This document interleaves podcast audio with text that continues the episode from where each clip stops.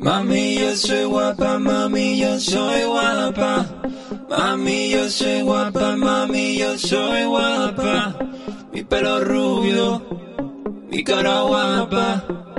Menina fea, mi cara guapa. Quiero salir en un cuadro de Velázquez. Mami, ¿por qué no me pinta mi Velázquez? Porque siempre salís tú y el papa. Mami, ¿será que es que yo no soy muy guapa? Dime guapa, dime que soy guapa. Dime que no has visto, princesa más bonita, Velázquez. Yo te parezco guapa. Señorita Margarita, yo solo cumplo órdenes, pero escuche un secreto, yo la estoy pintando a usted. Viste que en el cuadro se está pintando un cuadro, pues en realidad señora, yo la estoy pintando a usted. Estoy haciendo algo revolucionario, llámame Velázquez que es extraordinario. El niño de Sevilla vino a subir el nivel, a enseñarle al tonto cómo se tiene que hacer. Entonces yo soy guapa, sí, Velázquez yo soy guapa. Bueno, pss, soy guapa, Velázquez, normal. Pero ¿por qué esta obsesión? Porque yo soy una niña 1600 y he nacido en la burbuja llena de privilegio. Y la vida en palacio es más aburrida, tenemos que inventarnos dramas. Y estas putas de palacio me quieren matar. Cuchichea mis espaldas siempre por detrás. Eh, no, no estábamos hablando de ti. ¿Ah, no? ¿Y de qué no, no hablando?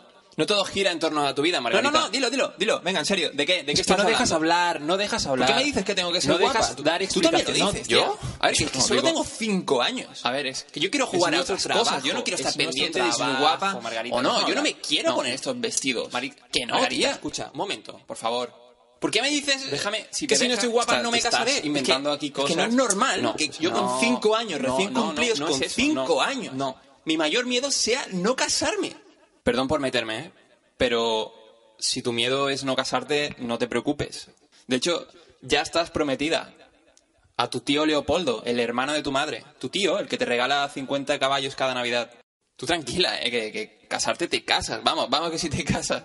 Vamos, como que, como que tu boda es un arreglo histórico para mantener la monarquía hispánica. eh. Es más, a los 15 años tendrás tu primer hijo y a los 21 morirás por las secuelas de tu cuarto parto. Entonces yo soy guapa. Velázquez, yo soy guapa. Me han dicho que me casaré Velázquez. Quiere decir que soy guapa. Dímelo. Que me voy a cantar Velázquez que tengo que ser guapa.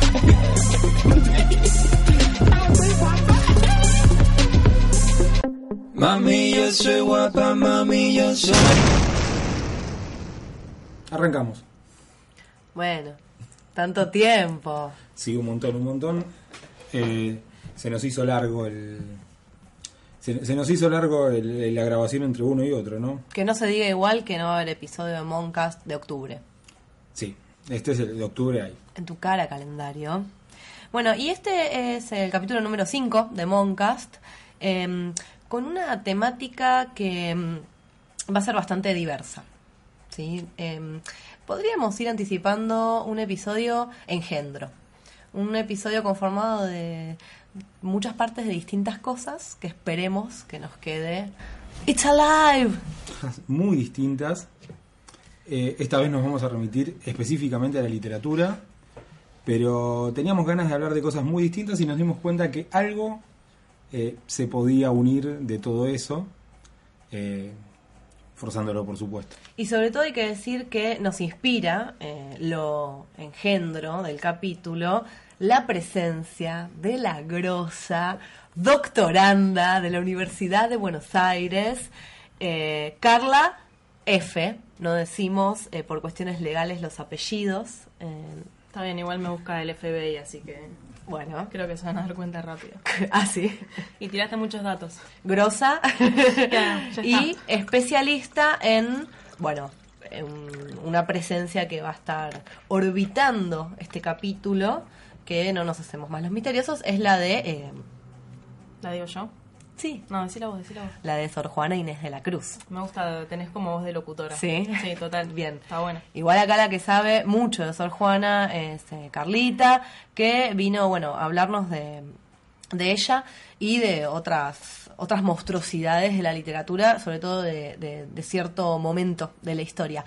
Pero antes de mandarnos directamente con eh, el- la temática del programa, ¿sí? que va a ir saltando más o menos cada dos siglos vamos a ir Sí, haciendo. vamos a decir, cada 200 años eh, vamos a hacer una parada y vamos a hablar un poquito de literatura. Y 200 años también es eh, uno de, digamos, una de las excusas de este episodio, porque no queríamos que terminara el año sin eh, celebrar un aniversario número 200 de, de un monstruo muy, muy especial.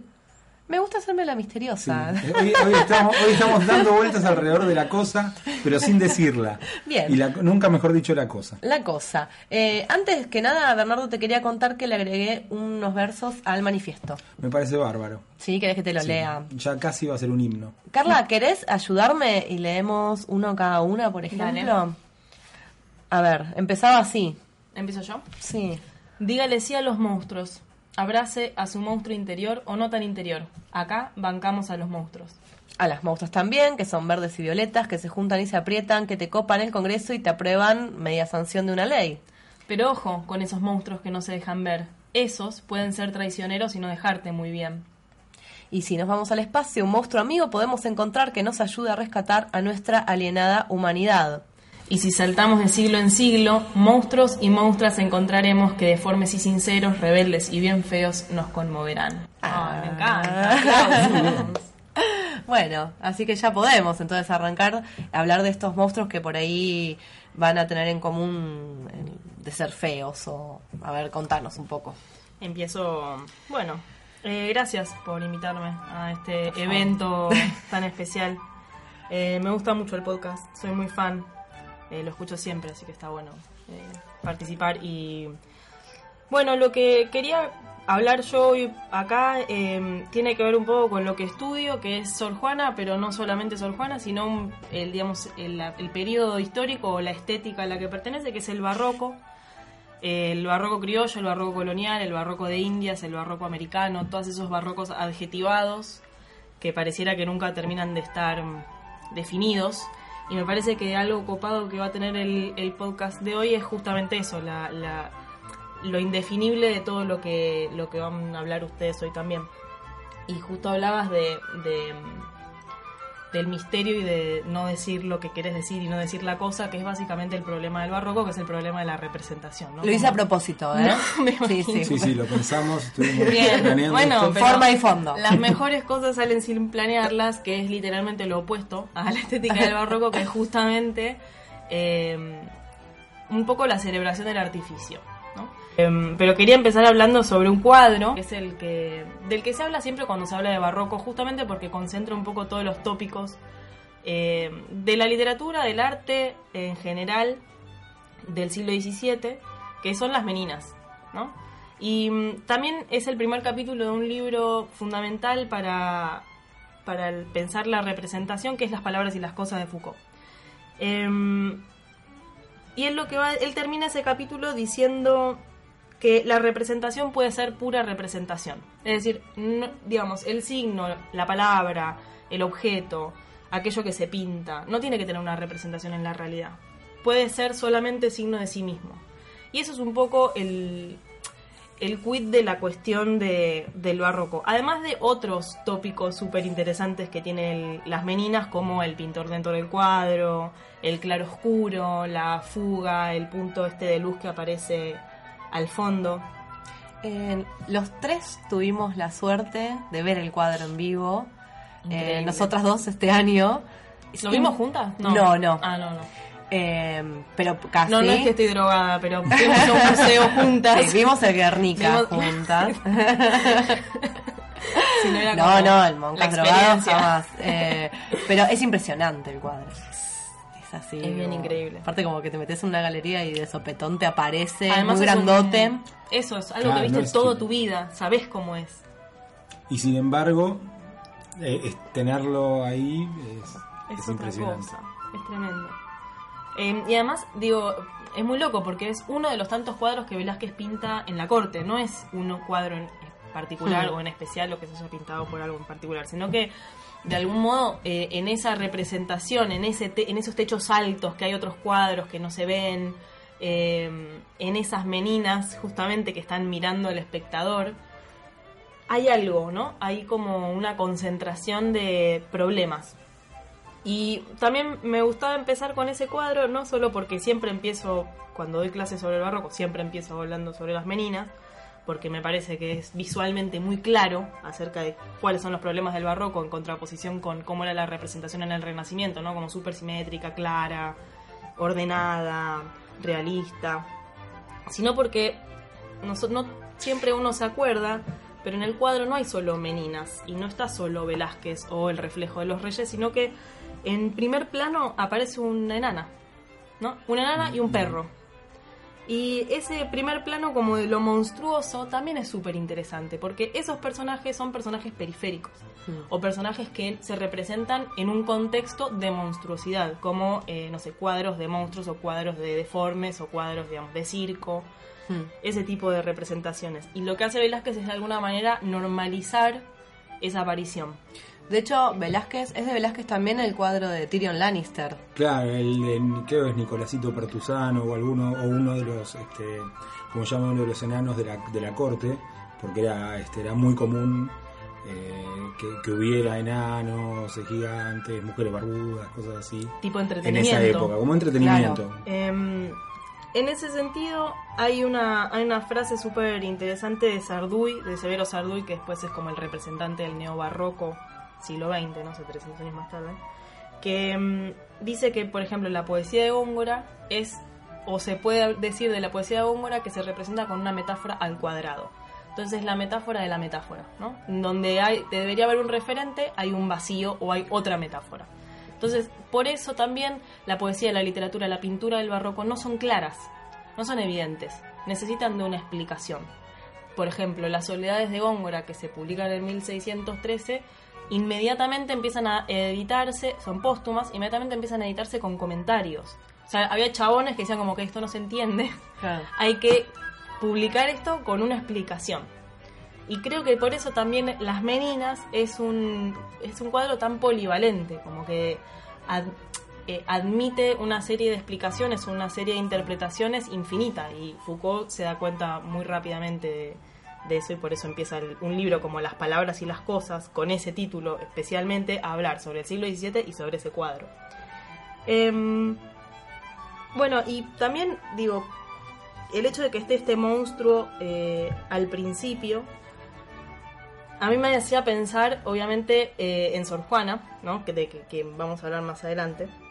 Em, pero justamente porque si, si aparece en el medio de un cuadro algo que tendría que estar oculto, ese problema de la representación también tiene que ver con la poesía, porque este, este problema de no mostrar, eh, o, a ver, digo, no representar muy claramente aquello de, de lo que se quiere hablar, da una poesía que es oscura y que es difícil, ¿no?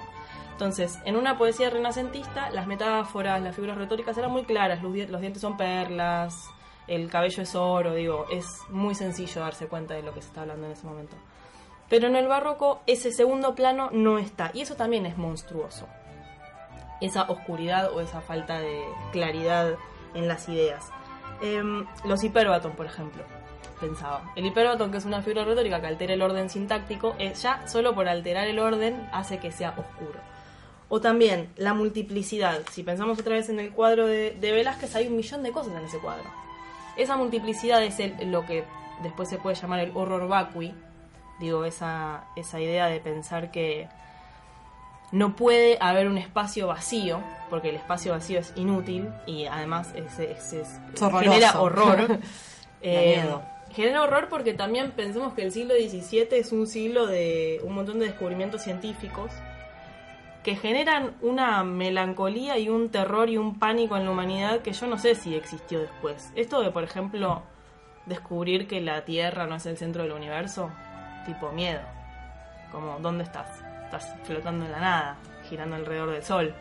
Sí, todavía faltaba toda la literatura de Aliens como para darle forma incluso a esos, a esos miedos, pero el, el Para vacío, llenar el vacío. claro, de última ves el monstruo, pero si no sabes realmente qué es lo que, bueno, y está relacionado también con el tema del oculto.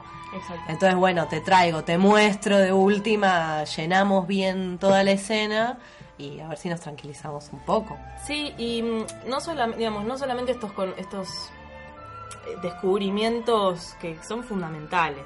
Eh, Ptolomeo, eh, Galileo confirma justamente que la Tierra gira alrededor del Sol. Kepler descubre que los planetas no se mueven en, círculos, sino en elipses. Eso parece una tontería, pero digo, el círculo es una figura perfecta, que tiene un centro equidistante de todos sus puntos. La elipse, no, la elipse es como cualquier cosa. Es una figura que no tiene centro, o sea, tiene un centro, pero es un centro que es un centro deforme, es un centro descentrado, que depende de dónde estés vos en el punto de la elipse, estás eh, a cierta distancia o a otra de ese centro. El punto de vista, o sea, ya Exacto. nombraste un montón de cosas que son monstruosas. El vacío, el lenguaje, el punto de vista. Nos ubican también a nosotros, o sea, al, al ser humano también en un lugar re Claro. monstruoso, frente a la monstruosidad. Claro, el problema de los límites. El problema de los límites también, ¿no? El, el borramiento de esos límites en las figuras, este, todo eso es, bueno, ¿qué pasa acá con esto nuevo, todo esto nuevo que tengo enfrente que no puedo terminar de entender? Poco tiempo antes también, o sea, la aparición de un continente nuevo, eh, Completamente. rompe eso, el, el resquebrajamiento de, la- de la iglesia este, en el- a mediados del siglo XV, siglo XVI. Sí. Es un, es un tema, esto de dejar de ser el, par- el centro del universo eh, genera una angustia que tiene que ver con este horror vacui también. Eh, y un oscurantismo muy propio del barroco. El barro, y digamos, cuando hablamos del, del claroscuro en pintura, también tiene que ver con esto. Hay una hay un recordatorio constante de la muerte, de hay por ejemplo se, se empiezan a ser muy editados, publicados como muy frecuentes los libros de emblemas. Los libros de emblemas eran libros que tenían una imagen y abajo una frase, una sentencia, un epigrama que explicaba ese dibujo. Ese dibujo está tremendamente cargado de simbolismos, ¿no? No es solo un dibujo. Cada elemento que aparece en la imagen significa algo y tiene que ser interpretado y leído por alguien que sepa y además interactúa con el texto que está abajo. Em, Que tipo la vela consumida, ese tipo de objetos, ¿no? Tipo, sí, o por ejemplo, mm, el que, el que les iba a nombrar es eh, uno que se llama Memento Mori, que es el- una, una, una calavera, calavera. sobre un escritorio con unos papeles y qué sé yo, que es el recuerda que eres solo un hombre, ¿no? Esa, mm, la caducidad de la vida, que justamente lo que hace, es, es también el resultado de una separación entre la tierra y el, y el cielo también. Porque, ¿qué pasa? No solamente los fenómenos celestes del tipo la Tierra deja de ser el centro del universo, sino, por ejemplo, los cometas se empiezan a explicar. El cometa pasa de ser un, un acontecimiento fatuo eh, que trae malos augurios y la realidad es que cada vez que pasaba un cometa, como corte que se moría un rey, pero bueno, era como casualidad. Y hasta que alguien lo explica, eh, el cielo forma parte de la vida cotidiana.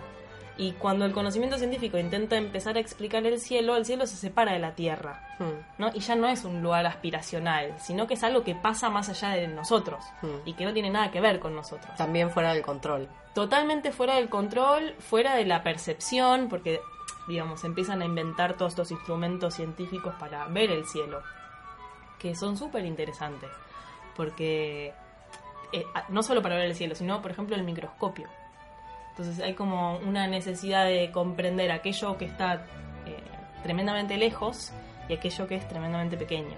¿no? Em, Y hay toda una cosa, claro, como del mostrar, del ver, del revelarse, el monstrar. Bueno, monstruo viene, ¿no? Ya lo dijeron eso en el primer capítulo, es verdad. Bueno, pero pasó hace mucho tiempo. Sí, podemos sí, pero- recordarlo. Claro. Eh, este, esto también tiene que ver con, con justamente lo que decía Bernardo recién. El descubrimiento de América es un acontecimiento que moldea obviamente la humanidad y el conocimiento, ¿no? Eh, en ese mal llamado descubrimiento de alguna manera. Y América, digamos, cuando Colón llega a América, América está poblada por monstruos. En el diario, eh, él ve hombres con cabeza de perro, ¿no? Sirenas. Sirenas, exacto. Que obviamente también tienen que ver con un imaginario de lo desconocido que tenía el europeo, mucho más vinculado con los viajes de Juan de Mandevilla y Marco Polo a Asia, eh, a la India y a la China, que con lo que efectivamente estaba pasando en América. Pero pienso en una manera de empezar a comprender un mundo que antes era comprensible y ya no lo es. Entonces, bueno, una de las primeras herramientas es equipararlo a algo de lo conocido. Entonces, todo esto me hacía pensar en lo monstruoso siempre es algo conocido en realidad. Nunca es algo incomprensible. Si fuera incomprensible no sería ni siquiera monstruoso, sería algo vacío.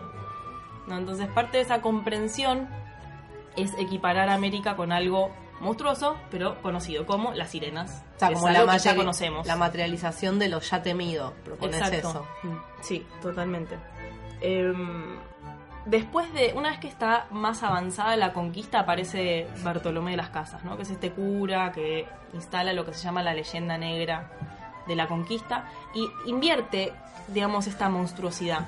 Al principio lo monstruoso es América, que además siempre es opulencia, ¿no? Como una cantidad de animales, de plantas, de, de todo, de, de cosas que, que aparecen en el paisaje. También como de lo, de lo abundante, de lo múltiple. lo múltiple y lo exótico que digo, eso es América hasta hoy. América Latina es el signo de lo exótico. Si vemos cualquier película o cualquier serie donde aparece un latinoamericano, sea de cualquier país, lo primero que aparece es como, no sé, medio en el Caribe bailando samba, alguna cosa así. O vendiendo drogas. O vendiendo drogas, ¿no? que Mientras la, baila samba. que alteran la percepción de la realidad. Exacto. Eh, ese exotismo aparece, obviamente, con el descubrimiento.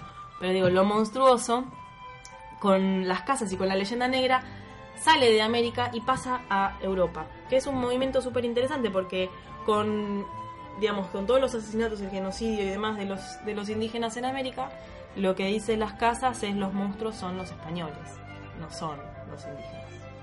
Eh, no hay nada monstruoso en ellos, sino en todo lo que hacen los españoles. Encontré, investigando sobre esto, encontré un libro de 1695 publicado en Lima. Para lo contaste tipo en tu casa, ¿lo tenías? No. no, lo Ah. encontré en internet. La primera Ah. edición. ¿Te imaginas? El de 1695. Claro. En la biblioteca heredada. No. Em, un catálogo de monstruos. Em, escrito en América Latina y publicado en Lima. Cosa que me pareció súper interesante porque em, a pesar de que estas monstruosidades, anormalidades, estos catálogos, que eran libros médicos más que nada, ¿no? Tenían que ver con deformidades médicas. Pero digo, que esté publicado en el siglo XVII por un limeño y se llama Desvíos de la Naturaleza o Tratado sobre el origen de los monstruos. Es de José Rivilla, Bonet y Puello. Y le traje una pequeña cita que me pareció muy divertida, que habla un poco sobre todo lo que, todo lo que dijimos recién. Se las, se las leo, por supuesto. Es, eh, la materia de monstruos, si se mira a su infrecuencia, no es la más necesaria en esta vida, pero es la más curiosa y si se atiende a su extrañeza, es la más, perdón, es la más preciada porque es la menos conocida. Lograr en un alma, eh, en lo futuro, puede ser suficiente fin de muchos desvelos. Tengan paciencia. Esto se pretende hacer en la cuestión penúltima donde se trata del bautismo de todo género de monstruos. Bueno, el capítulo final es como cómo bautizar un monstruo, pero y no importa. Lo que me interesa, hacer un hombre dentro del orden fue solo obra divina, Averiguarle dentro del desorden empeño es glorioso. Conocer un racional en su ordinario traje es difícil. ¿Qué será descubrirle en el extraño? Entonces lo que hace el catálogo es ordenar y normalizar lo monstruoso, ¿no? Adecuarlo a algo conocido y conocible. Por eso dice el tipo, hacer un hombre dentro del orden es obra de Dios, pero hacerlo dentro del desorden es glorioso. Es glorioso. ¿No? Eso me, me hizo pensar mucho en, obviamente, en Sor Juana, ¿no? Que es como el monstruo americano por excelencia y se la llamaba así, por eso también hablábamos desde el principio sobre ella. Y mm, para, digamos, para entrar en el tema, traje un poema que no es de Sor Juana. Ah. Sorry. Bueno, Pero pero. leo un pedacito. Dale, léenoslo en. do- dos minutos. ¿En dos minutos? ¿Te parece? Sí.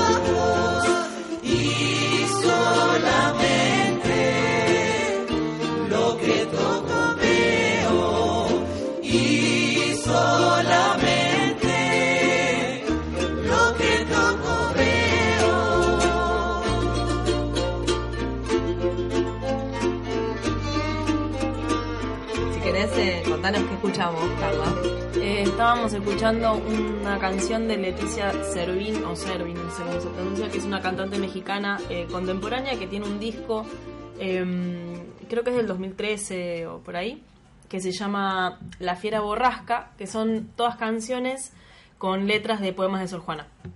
Y ese que escucharon recién es eh, una canción que es de un poema, cuyo primer verso eh, dice Verde embelezo de la vida humana, que es un poema eh, un poco a, la una crítica a la esperanza y también una especie de oda al conocimiento científico, porque termina diciendo eh, yo más cuerda en la fortuna mía, tengo entre ambas manos ambos ojos y solamente lo que toco veo, que es una imagen increíble muy barroca, también eh, muy intertextual con otro emblema súper conocido, que es el de la manus oculata, que es la mano con el ojo.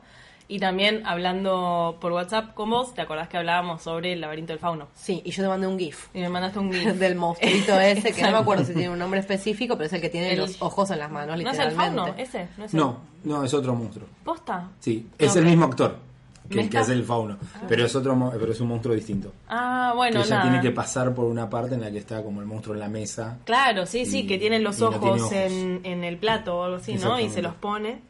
Bueno, y siempre que, que leo ese poema, además de que me encanta, y me encanta el emblema ese, y me encanta lo que dice, porque justamente el, men- el, el mensaje, parezco, bueno, el mensaje del poema. Lo que el poema quiere lo que el poema quiere, sí, la moraleja. Nada, aparte estamos hablando como de lo... Nada que ver. De la, del, nada, del, hablamos problema de la eh, antes, representación. claro, del sentido que está oculto, que nunca Bueno, se llega, pero bueno. a veces, lo que vos interpretaste, ahí va, lo que vos interpretás. O- Sí, o qué sé yo, creo que uno de los sentidos que, que da el poema Sí. o de las reflexiones que, que otorga es justamente ese, el problema de la representación y el problema de la percepción. Cómo creer en nuestros ojos o en aquello que percibimos, cuán creíble es, ¿no? Y lo conecta con la esperanza, por eso ella, el yo lírico, que es femenino en este caso, que se cuerda, ese yo lírico mm, se diferencia de aquellos que creen en la esperanza y en aquello que no pueden percibir y que no pueden tocar y que no pueden ver con sus propios ojos, ¿no? Em, bueno, y habíamos terminado antes de la canción que les iba a leer un poema. ¿Quieren que se los lea? Que no era de Sor Juana. No, no es de Sor Juana, es de un poeta también mexicano. eh, es un poema del 2013. Se llama Sor Juana y otros monstruos. Pensemos que Sor Juana para México es. No sé, no, no, no sé cuál sería el equivalente para nosotros acá. Diría Martín Fierro. O sea, el personaje o el personaje Facundo o el personaje, qué sé yo.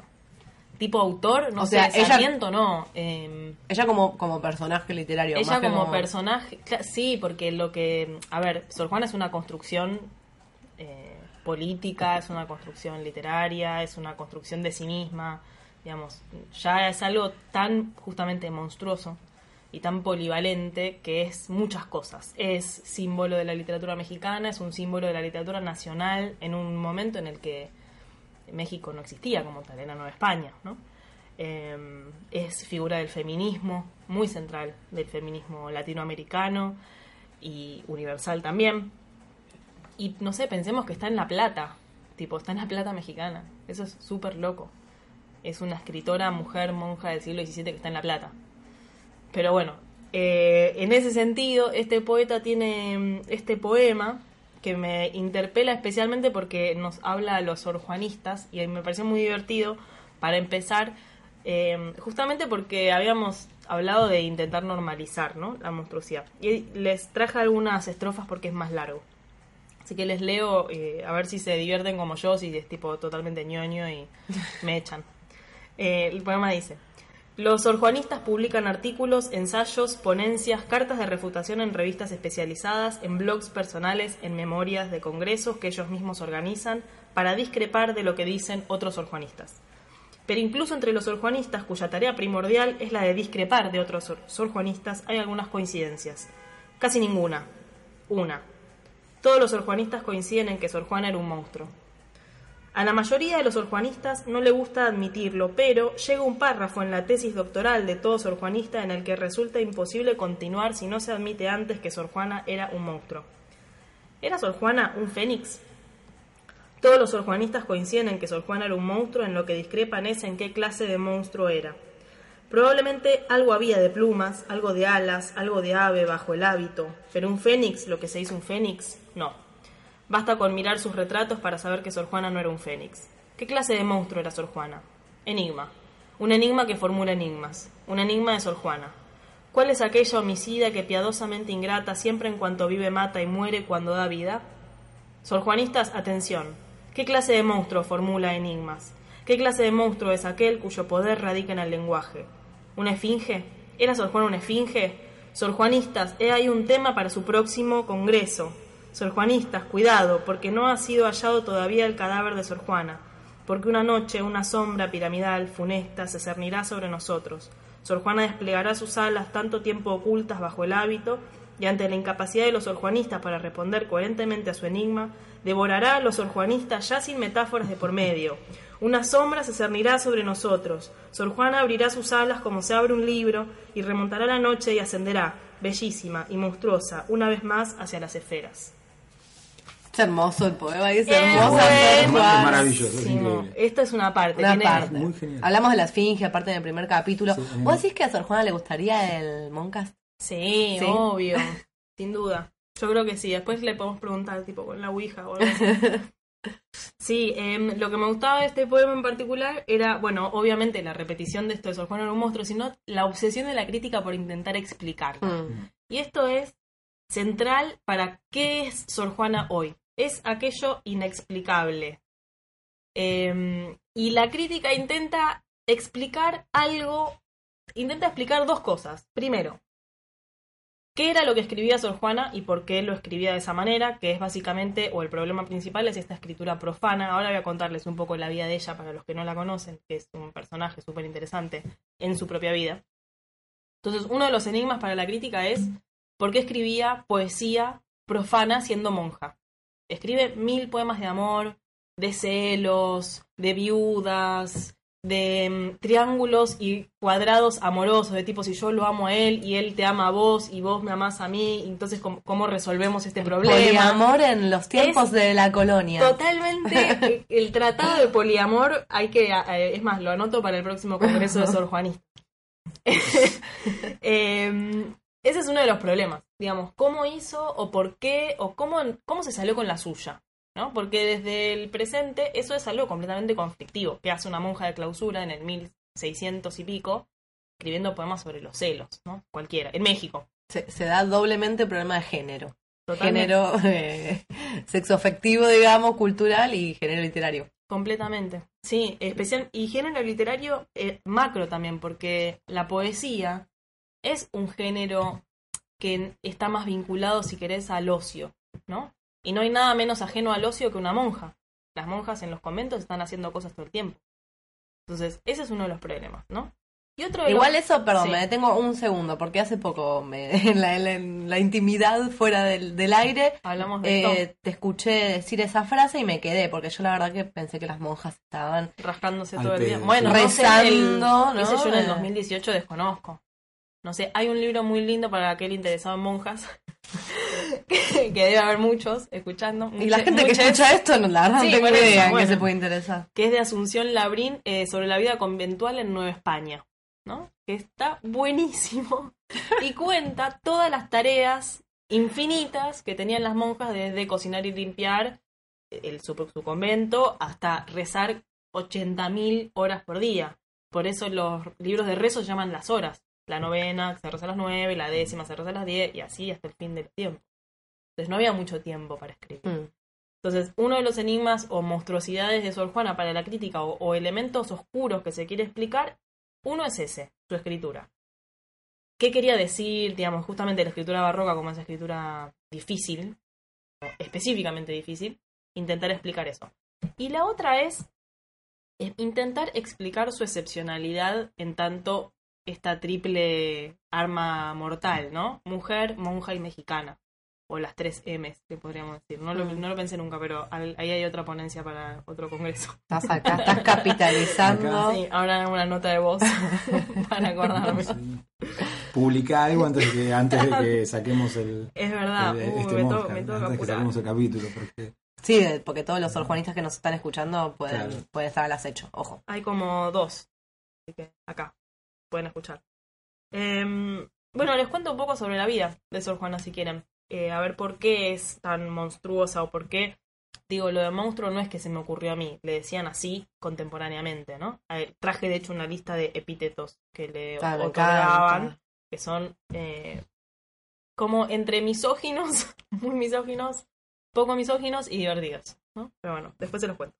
Y la, agresi- Y la agresividad siempre está marcada por, por cierto grado de creatividad, ¿no? Eh, Bueno, eh, uno de los otro, otro de los grandes enigmas de Sor Juana es por qué dejó de escribir, ¿no? Ella deja de escribir cinco años antes de morir.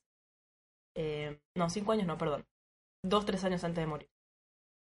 Ve- regala o vende, eso también no se sabe, porque bueno, también eh, pensemos en que la gracia del archivo latinoamericano es la diáspora o la dispersión universal y todo lo que nosotros queremos estudiar acerca de autores no hispanos, por ejemplo, siempre está en otro lado. En otro lado me refiero a España, Estados Unidos, Alemania, etcétera. No está ni en México, ni en Latinoamérica, ni. Entonces, bueno, hay muchos papeles perdidos y muchos documentos que no se, no se conoce dónde están y que deberían tener cierta información con la que hoy no contamos. Por ejemplo, qué hizo Sor Juana con su biblioteca, si la vendió, si la donó o qué. Lo que cuentan sus contemporáneos es que ella la, como que la vendió para donar la plata a los pobres. Tenía 4.000 libros. Pues eso dice. Em, entonces, esos últimos años de su vida están marcados por una oscuridad que tiene que ver con lo que la crítica llamó como la persecución de Sor Juana. Porque no es que fue gratis para ella escribir todo lo que escribió durante su, su clausura, digamos, durante su vida como monja. No es que no tuvo problemas con la iglesia, porque uno podría pensar somos nosotros los mojigatos que no podemos pensar en una mujer encerrada escribiendo. Pero en realidad era un problema, no es que no era un problema. Por algo se escribe un texto como la respuesta a Sor Filotea, Claro. del, es que, del, del que les voy a contar un poquito más adelante. Em, Sor Juana nace en, una, en un pueblo alejado de México que se llamaba San Miguel de Nepantla, ¿no? En una fecha que no está muy clara, que eh, digamos, lo más probable es que sea 1651 y muere en 1695. Hoy ese lugar se llama Nepantla de Sor Juan Inés de la Cruz, ¿no? Mm. Como para que vean, digo, el peso fundamental, primero de nombrar, renombrar, refundar un espacio que tenía un nombre religioso, San Miguel, por un nombre de quien nació ahí, que es como increíble, me parece, ¿no? Como, no sé. Eh, es hija, prim- un- primera monstruosidad, es hija natural. Hija natural es una hija, es, eh, digamos, el producto de una pareja que no está casada. Como Jon Snow. Exactamente. Están hablando de Game of Sí. Horror afuera eso siempre. Voy a tener que ponerme a tiro. Mucho Sor Juana, mucho Sor Juana. Sí, sí, la verdad. Em, sí, bueno, eso. Es hija de un capitán español que le da su apellido y de una mexicana. Eh, ella nace como Juan Inés de Azuaje. Y todo lo que les voy a contar ahora aparece o en la respuesta a Sor Filotea o en otro, en otro texto perdón, que aparece en 1700 cuando se publica su último libro póstumo que se llama Fama y Obras Póstumas, en un textito que en realidad es una aprobación legal del libro, pero que se dio a conocer como Vida o Vida de Sor Juana por uno de sus biógrafos, que era mm, Diego Calleja, un cura también. Em, entonces, esta vida está asignada por muchas excepcionalidades. La primera de ellas es que ella cuenta, y el, su biógrafo cuenta, que aprende a leer a los tres años, de corrido, eh, porque le insiste a la maestra de la hermana que le enseña a leer. ¿no? Entonces, la precocidad también es una marca ¿no? de excepcionalidad bastante frecuente, ¿no? Si pensamos en, en un montón de personajes así como conocidos o excepcionales, esto de aprender o algo que se manifiesta a edad temprana es bastante Y, frecuente. y que muchas veces se, se transforma en monstruosidad, digo, en el sentido de se aparta el que anormalmente eh, entiende más, sabe más rápido, el grupo tiende muchas veces a apartarlo. Completamente. Sí, de hecho, ella, digamos, en estas dos vidas eh, siempre es una persona muy solitaria y, e incomprendida. Claro, tipo, una genia. O sea, Es, es, eh, si hubiera nacido, si hubiera nacido en el siglo XVIII-XIX, el romanticismo hubiera hecho una panzada del genio. la palabra que se usa en el barroco es el ingenio, que no es exactamente lo mismo, porque el genio es como una... mm, a- a- es más explicable. El ingenio es eh, una condición de ciertos sujetos excepcionales que están infundidos por una gracia divina inexplicable y única y excepcional. Eh, pero es algo que puede tener varias personas, ¿no? Se llama, se habla del ingenio infuso. El genio ya es como un sujeto exclusivo, ¿no? Se dice igual de Sor Juana que era genia, pero no en el, no en el siglo XVII. Eh, bueno, entonces aprende a leer y a los ocho años la mandan a vivir a México, donde vive con su abuelo, que es quien tenía libros, ¿no? Y esta también está como la figura, siempre hay una figura familiar de alguien que tenía libros de los que aprender, ¿no? Eh, tiene una biblioteca, aprende latín a los ocho años, en ocho lecciones. Y esto del aprendizaje también es súper interesante porque cuenta dos, dos cosas muy lindas, dos imágenes muy lindas acerca de cómo ella aprendía. Y cuenta que se cortaba el pelo si no había llegado a aprender X cantidad de o X cosa para tal momento, ¿no? Si yo digo, bueno, si para enero tengo el pelo ahora por los hombros, si para enero no aprendí, qué sé yo, griego, me lo vuelvo a cortar a como lo, ten- a como lo tenía ahora, ¿no? Con una Tremendo. marca, Tremendo. Y es eh, Caldrogo. Sí, sí, sí, sí. sí. Eh, otra referencia a Game pero A eh, estoy pensando que yo eh, rapada estaría constantemente si, si Claro. fuera a ponerme como... "Buah". Es que es, es eh, fantástico esto de ponerse límites al conocimiento en el propio cuerpo, vinculado además con el castigo.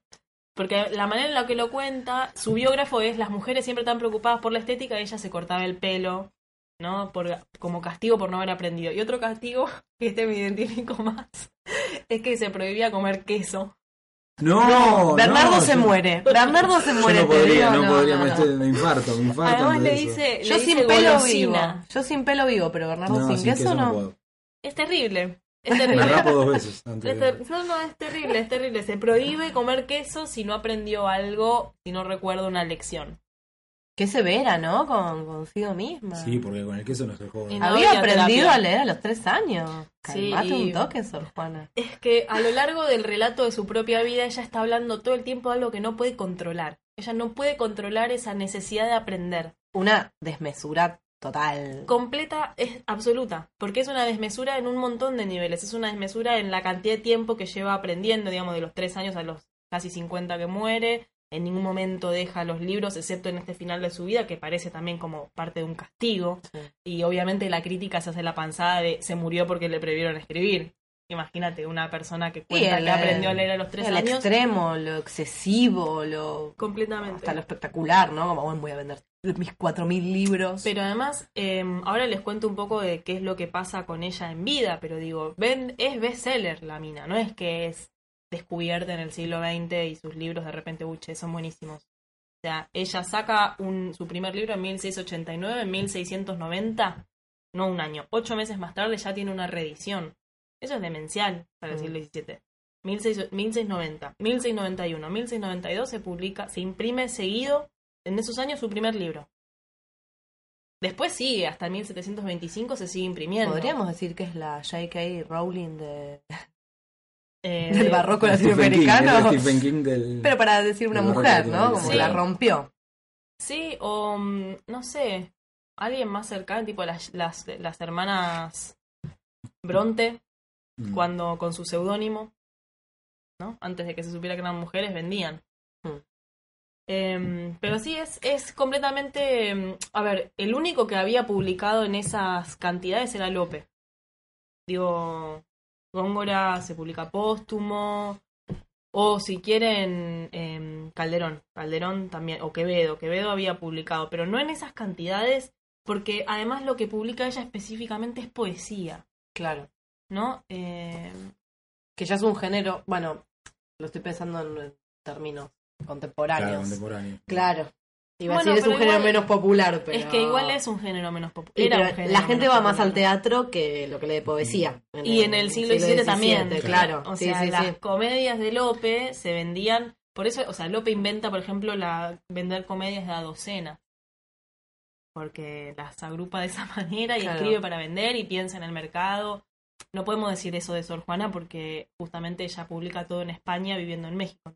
Ahí hay una desconexión transatlántica, conexión y desconexión de la que no podemos dar demasiada cuenta. De hecho, es un problema para la crítica pensar cuál fue la influencia de la autora sobre los materiales que publica, si los ordena, si no los ordena, si los manda, si no más, si hay una, cuánto mete mano el editor, ¿no? Es Mm. como, hay un problema en esa materialidad. Pero bueno, para volver con el tema de su vida, eh, ella no, no se mete a monja, digamos, a los ocho años, em, sino que eh, en esa, mm, ya su familia aparentemente se da cuenta que ella es muy excepcional y dicen como, che, guarda, porque hay que como controlar esta persona. Entonces la mandan a, mm, como dama de compañía de la virreina, ¿no? Hacen unas averiguaciones, tienen contactos y qué sé yo, y la meten en la corte. Eh, Una salida para la mujer en el siglo XVII era la corte, la otra era el matrimonio, la otra era el convento. No hay más. Y de hecho, iban a la corte para casarse, no es que Mm. digamos, en realidad eran dos salidas. Em, ahí, eh, mientras está en la corte, con 17 años, ocurre el evento que va a marcar su vida y que es este, muy, muy repetido por sus contemporáneos, que es un certamen que el virrey organiza para comprobar si efectivamente ella sabía tanto, ¿no? O sea, hay que poner a prueba al monstruo, ¿no? Como a ver si esa excepcionalidad es real o si es un personaje eh, junta a 40 hombres sabios. De todas las disciplinas, filósofos, historiadores, matemáticos, poetas, etcétera, y hace que le pre- hace que estos chabones le pregunten cosas. Y obviamente ella gana, o sea, sabe todo, y es como Pero es como llevar al enano o a la mujer barbuda, digo, llevemos a esta piba que sabe un montón de cosas. exacto. Es el bicho raro, Es- mal, a freak. Claro, una La mujer que sabe. Claro. Es esa, es un poco eso. Y ella gana. Obvio, gana, no solo gana, sino que después el virrey este aparece como citado en, en esta vida de Sor Juana. eh, dice algo así como, como un galeón venció las 40 chalupas, ¿no? Ah. Es, es una buena imagen también, ¿no? Una batalla naval. Tu cara, patriarcado. Olvídate, imagínate que esa... esa Patriarcado ese monárquico. ese certamen también es eh, una, un evento súper interesante para toda la crítica feminista, obviamente. Pero bueno, eh, ahí también en la corte conoce, conoce a su primer confesor, ella va a tener dos confesores en su vida, el confesor era quien regulaba también la vida de las monjas, ¿no? Eh, y este, este le sugiere meterse a un convento, bastante mientras era joven, digamos, eh, de las carmelitas descalzas. Ella está dos meses en ese convento, no le, no le convence demasiado que es muy estricto, también parece que se enferma. A los dos meses se va de ese convento y al mes o algo así entra en el convento de San Jerónimo, que es donde va a profesar eventualmente y va a, vivir toda su vida hasta, hasta que se muere en 1695 con una enfermedad que hasta, hasta hace poco se pensaba que era una peste que había asolado México, pero ahora parece que no hubo tantas muertes y que fue solo una enfermedad más intraconventual. Pero bueno, ella cuidando enfermos eh, se contagia y muere. Em, la idea de meterse en, un convento, digo, parece muy extrema eh, hoy, pero como les decía, la otra opción era casarse.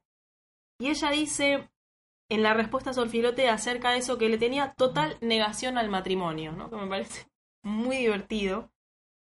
Y dice, tenía el deseo de, y la estoy citando, vivir sola, de no querer tener ocupación obligatoria que embarazase la libertad de mi estudio, ni rumor de comunidad que impidiese el sosegado silencio de mis libros, ¿no? Amo, total. ¿No? La tipa sola, como no me rompan los huevos. Quiero leer eh, en paz, no le voy a planchar las camisas a ningún tipo, ¿no? Eso es como el, el objetivo. Súper empoderada. Súper empoderada. bueno, es que es muy interesante esto, porque ah, justamente esta monstruosidad de ser mujer, monja y mexicana, también la pone en un lugar de subalternidad que está vinculado con cierta debilidad en relación al poder. Y en realidad también hay que pensar que ella fue una poeta de corte, cobró por los textos que escribió, Hasta ahora viene pateando traseros. fue fundamental para la imagen de un, de, un virrey y de una virreina como lo- los marqueses de la laguna. Eh, ella escribe y, digamos, idea, escribe y mm, representa algo que se llamó eh, el Neptuno alegórico, que es en 1680, a la entrada de los virreyes se celebraba con una fiesta barroca a todo trapo. Y ese, mm, ese texto es un poema, una explicación en prosa de un arco que se monta en la entrada de la catedral, que está organizado con cuadros. Cada cuadro es una alegoría y esa alegoría está representada en el papel por un texto en prosa, ¿no? Ella idea. Los cuadros escriben los textos en prosa y escribe el poema. Eso se publica y se imprime y se reparte para la fiesta. O sea, a ver, ¿dónde está la subalternidad ahí, no? Digo, es un poeta, es una poeta muy vinculada con el poder. Aún, y ella era, era monja, no es que estaba en la corte ni nada. Entonces es como súper interesante esto de hasta qué punto es una figura vinculada con, con lo débil, ¿no? Débil como mujer, débil como monja. Si está en los márgenes, está todo el tiempo empujando el límite. Es que mm, está en unos márgenes relativos. Está hay un centro, por supuesto, que es masculino eh, y que está representado por la iglesia, por la corte y por la universidad. Esos serían como las tres instituciones más importantes en la época. Pero ella está en una, que es la iglesia. Y esa mm, está bien, que es la corte también la que le abre muchas puertas, ese vínculo con su mecenas, eh, tipo Velázquez. Velázquez era un pintor de corte. funciona un poco de esa manera. Em, pero bueno, volviendo un poco a lo que cuenta ella en la respuesta acerca de su vida, ella estudia siempre sola, ¿no? Porque en ese texto, que es esa respuesta sobre Filotea, eh, su objetivo principal es defender el estudio de las mujeres. Es una respuesta porque es una respuesta a una carta, a un reclamo que le hace un obispo y le dice como el loco deja de escribir tantas cosas profanas y le dice una frase que es muy buena que es si te alejas tanto del cielo vas a llegar al infierno. ¿No? O sea, es una, es una No te pases, no te pases. No te pases. Y lo que responde ella es como, em, no puedo hacer otra cosa. Mi naturaleza es estudiar. Y además las mujeres tenemos derecho a hacerlo. O sea, mínimo un feminazi, Sor Juana se hubiera comido, ¿no? Si hubieran ya eh, los capos estos inventado el término. Yo creo que sí. Yo creo que sí, porque además no solamente era feminazi en defensa de las mujeres, sino que parte grande de su escritura tenía que ver con criticar, por ejemplo, la patrística, con escribir sobre teología, con armar catálogos de mujeres en los que incluirse, mujeres históricas tipo Catalina de Alejandría o Diótima o qué sé yo. Es, digamos, mínimo feminazi. Pero más amenaza a... Era alta feminilla. Yo creo que sí, bueno, y por eso también es una figura tan importante para el feminismo y este texto en particular es un texto fundamental para dicen que es la primera feminista. Yo creo que es un término muy, tremendamente anacrónico para pensar en Sor Juana. Mm. Sí creo que ella está hablando en este texto contra un discurso patriarcal, eh, masculino, etcétera, blanco, eh, religioso, que ubicaba a la mujer en otro lugar. Ahora, hay em, hay que relativizar esto también, porque yo creo que ella no es atacada por ser mujer, sino que es atacada por escribir, por ser monja y escribir cosas que no corresponden a su estado. Claro.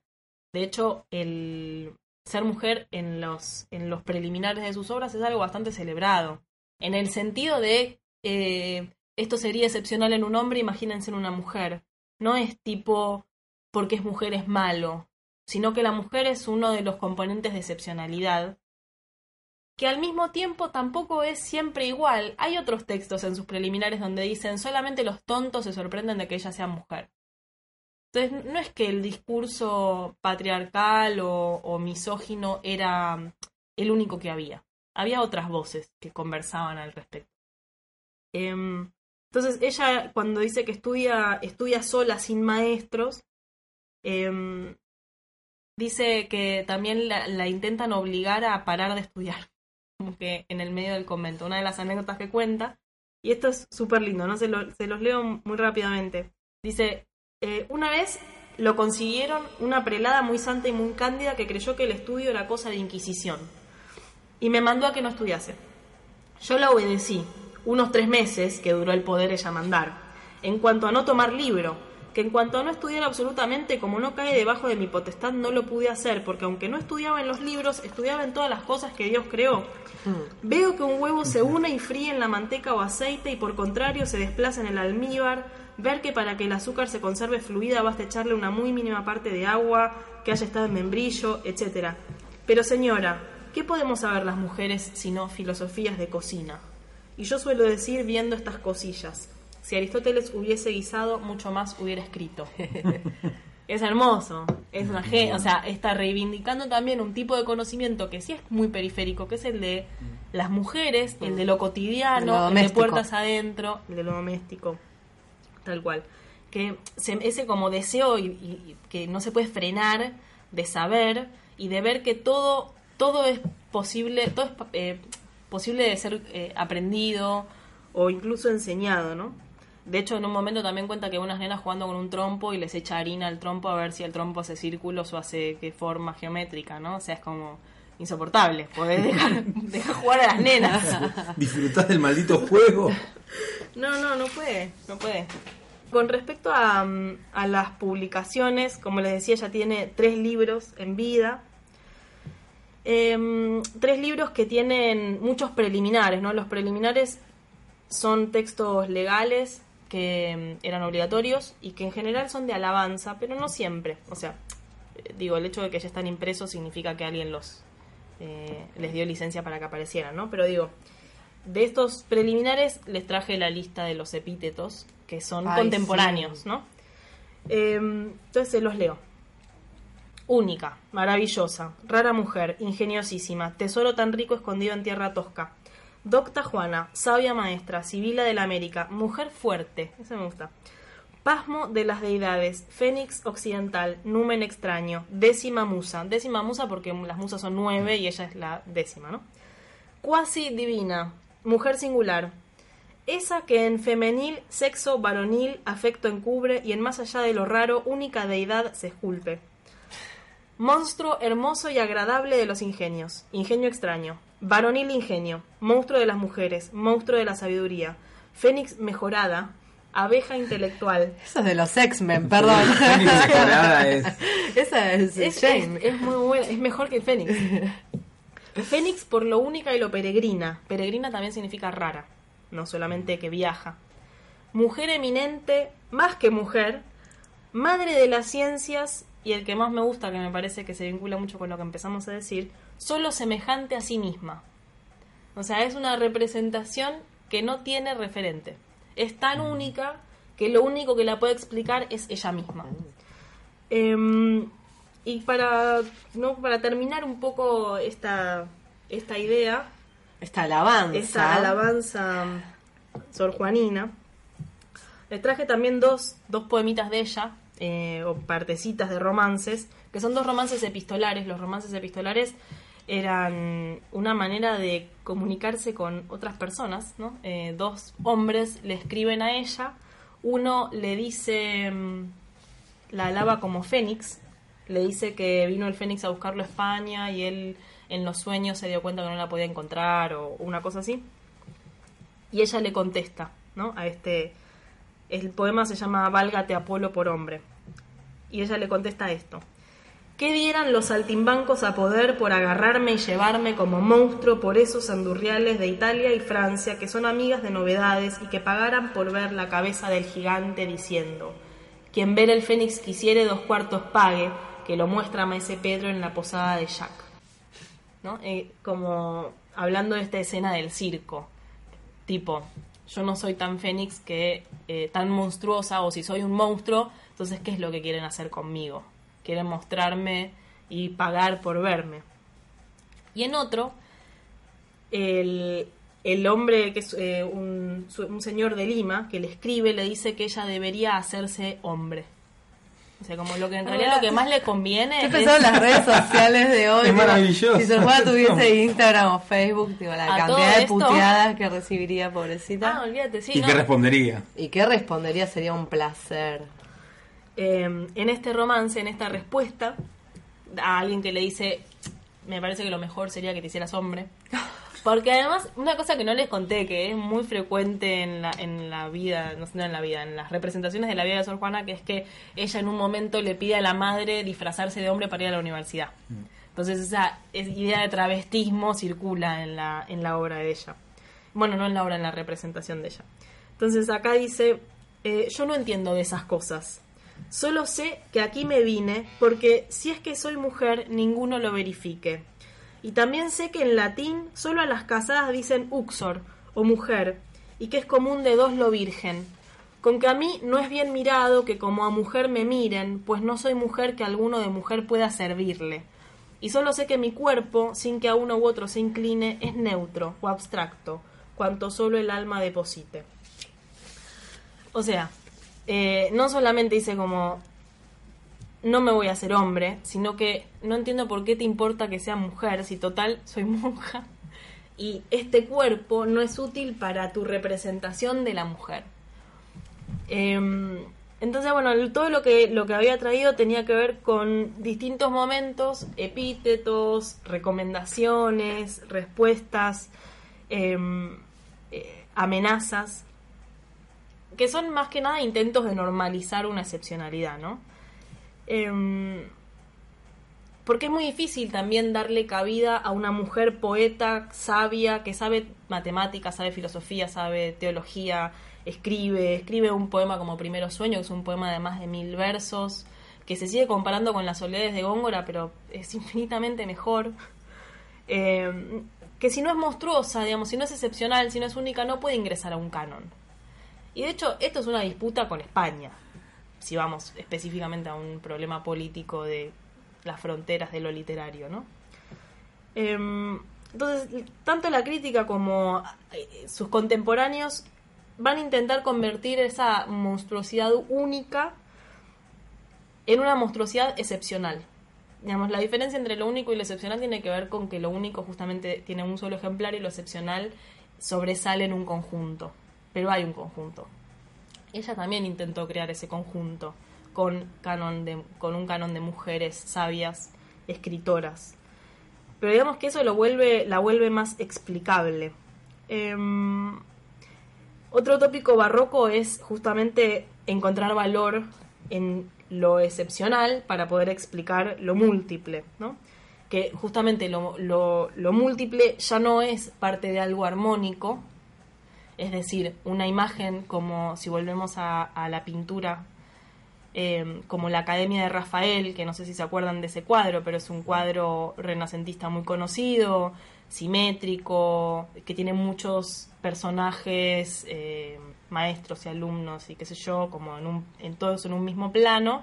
Hay una multiplicidad que da sentido a un conjunto y que se vincula con ese conjunto. Armónica. Armónico.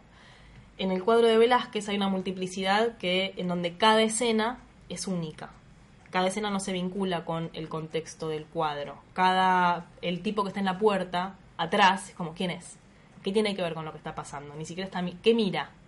Velázquez, qué mira, las meninas, qué miran. Y de alguna manera esa multiplicidad de unicidades es lo que hace el barroco e intentar meter a Sor Juana en un conjunto o en una época o en un periodo o en un grupo de, escritores es un poco lo que intenta hacer la crítica, sacarla de ese lugar de excepcionalidad para poder conectarla con otras cosas. Y eso me parece que también es valioso para el conocimiento latinoamericano, el conocimiento literario. Es una manera de aprender, conectar. Así que bueno, eso era lo que les traje. Igual yo me quedo con que es algo del orden de lo incomprensible pero bien, ¿no? Sí, sí, sí, es de, lo único. Sí.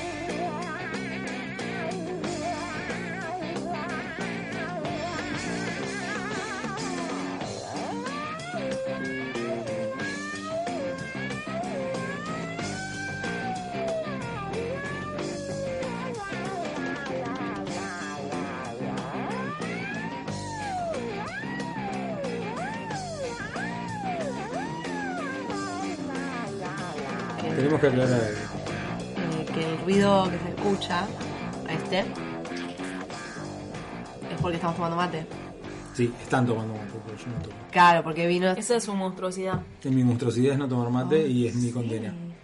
Pero por suerte vino Carla, que nos habló de Sor Juana, eh, y está tomando mate conmigo.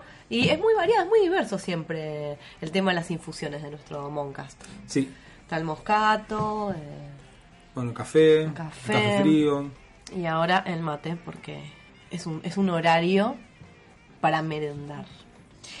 Em, bueno, gracias a que Carla vino a hablar de Sor Juana y de, de la autora como monstruo em, y también del barroco como un periodo habitado por monstruos, eh, yo encontré, gracias a eso, eh, la excusa perfecta para hablar un poquito de Frankenstein en este año en el que se cumplen los 200 años de su publicación.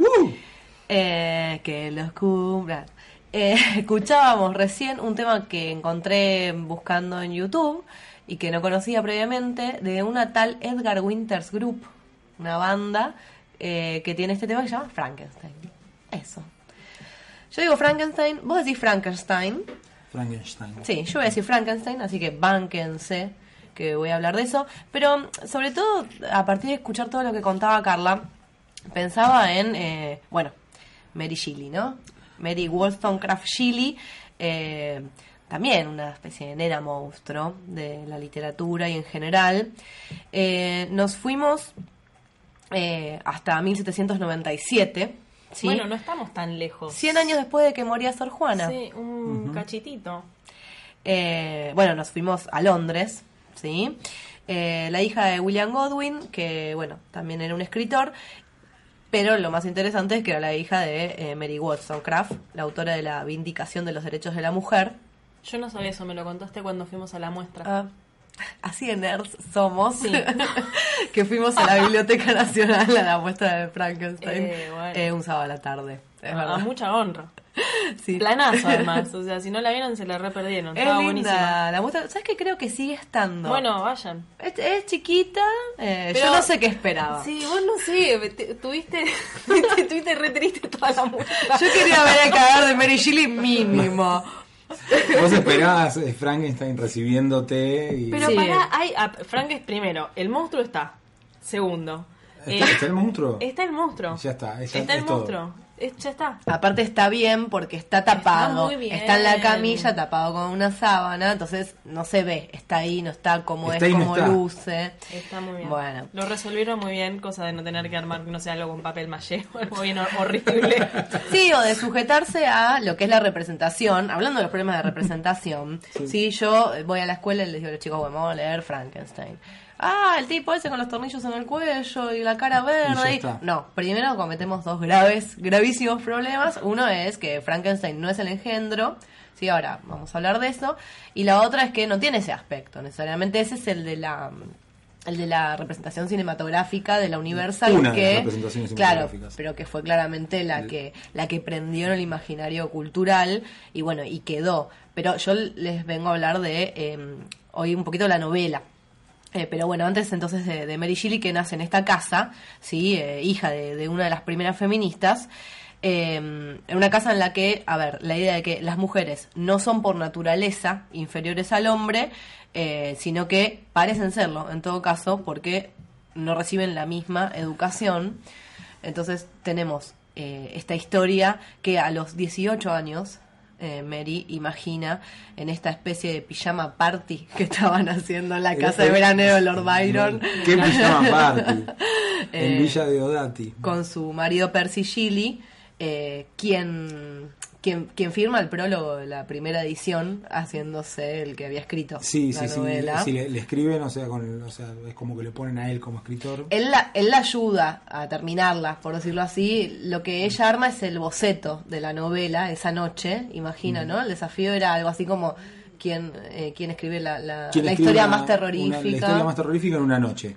Y algo curioso que sale de ahí es que eh, eran cuatro personas que, que están. eh, Shelley, eh, Byron. eh, Byron, eh, Mary Shelley y Polidori, Polidori. que era el, el- el médico de Byron.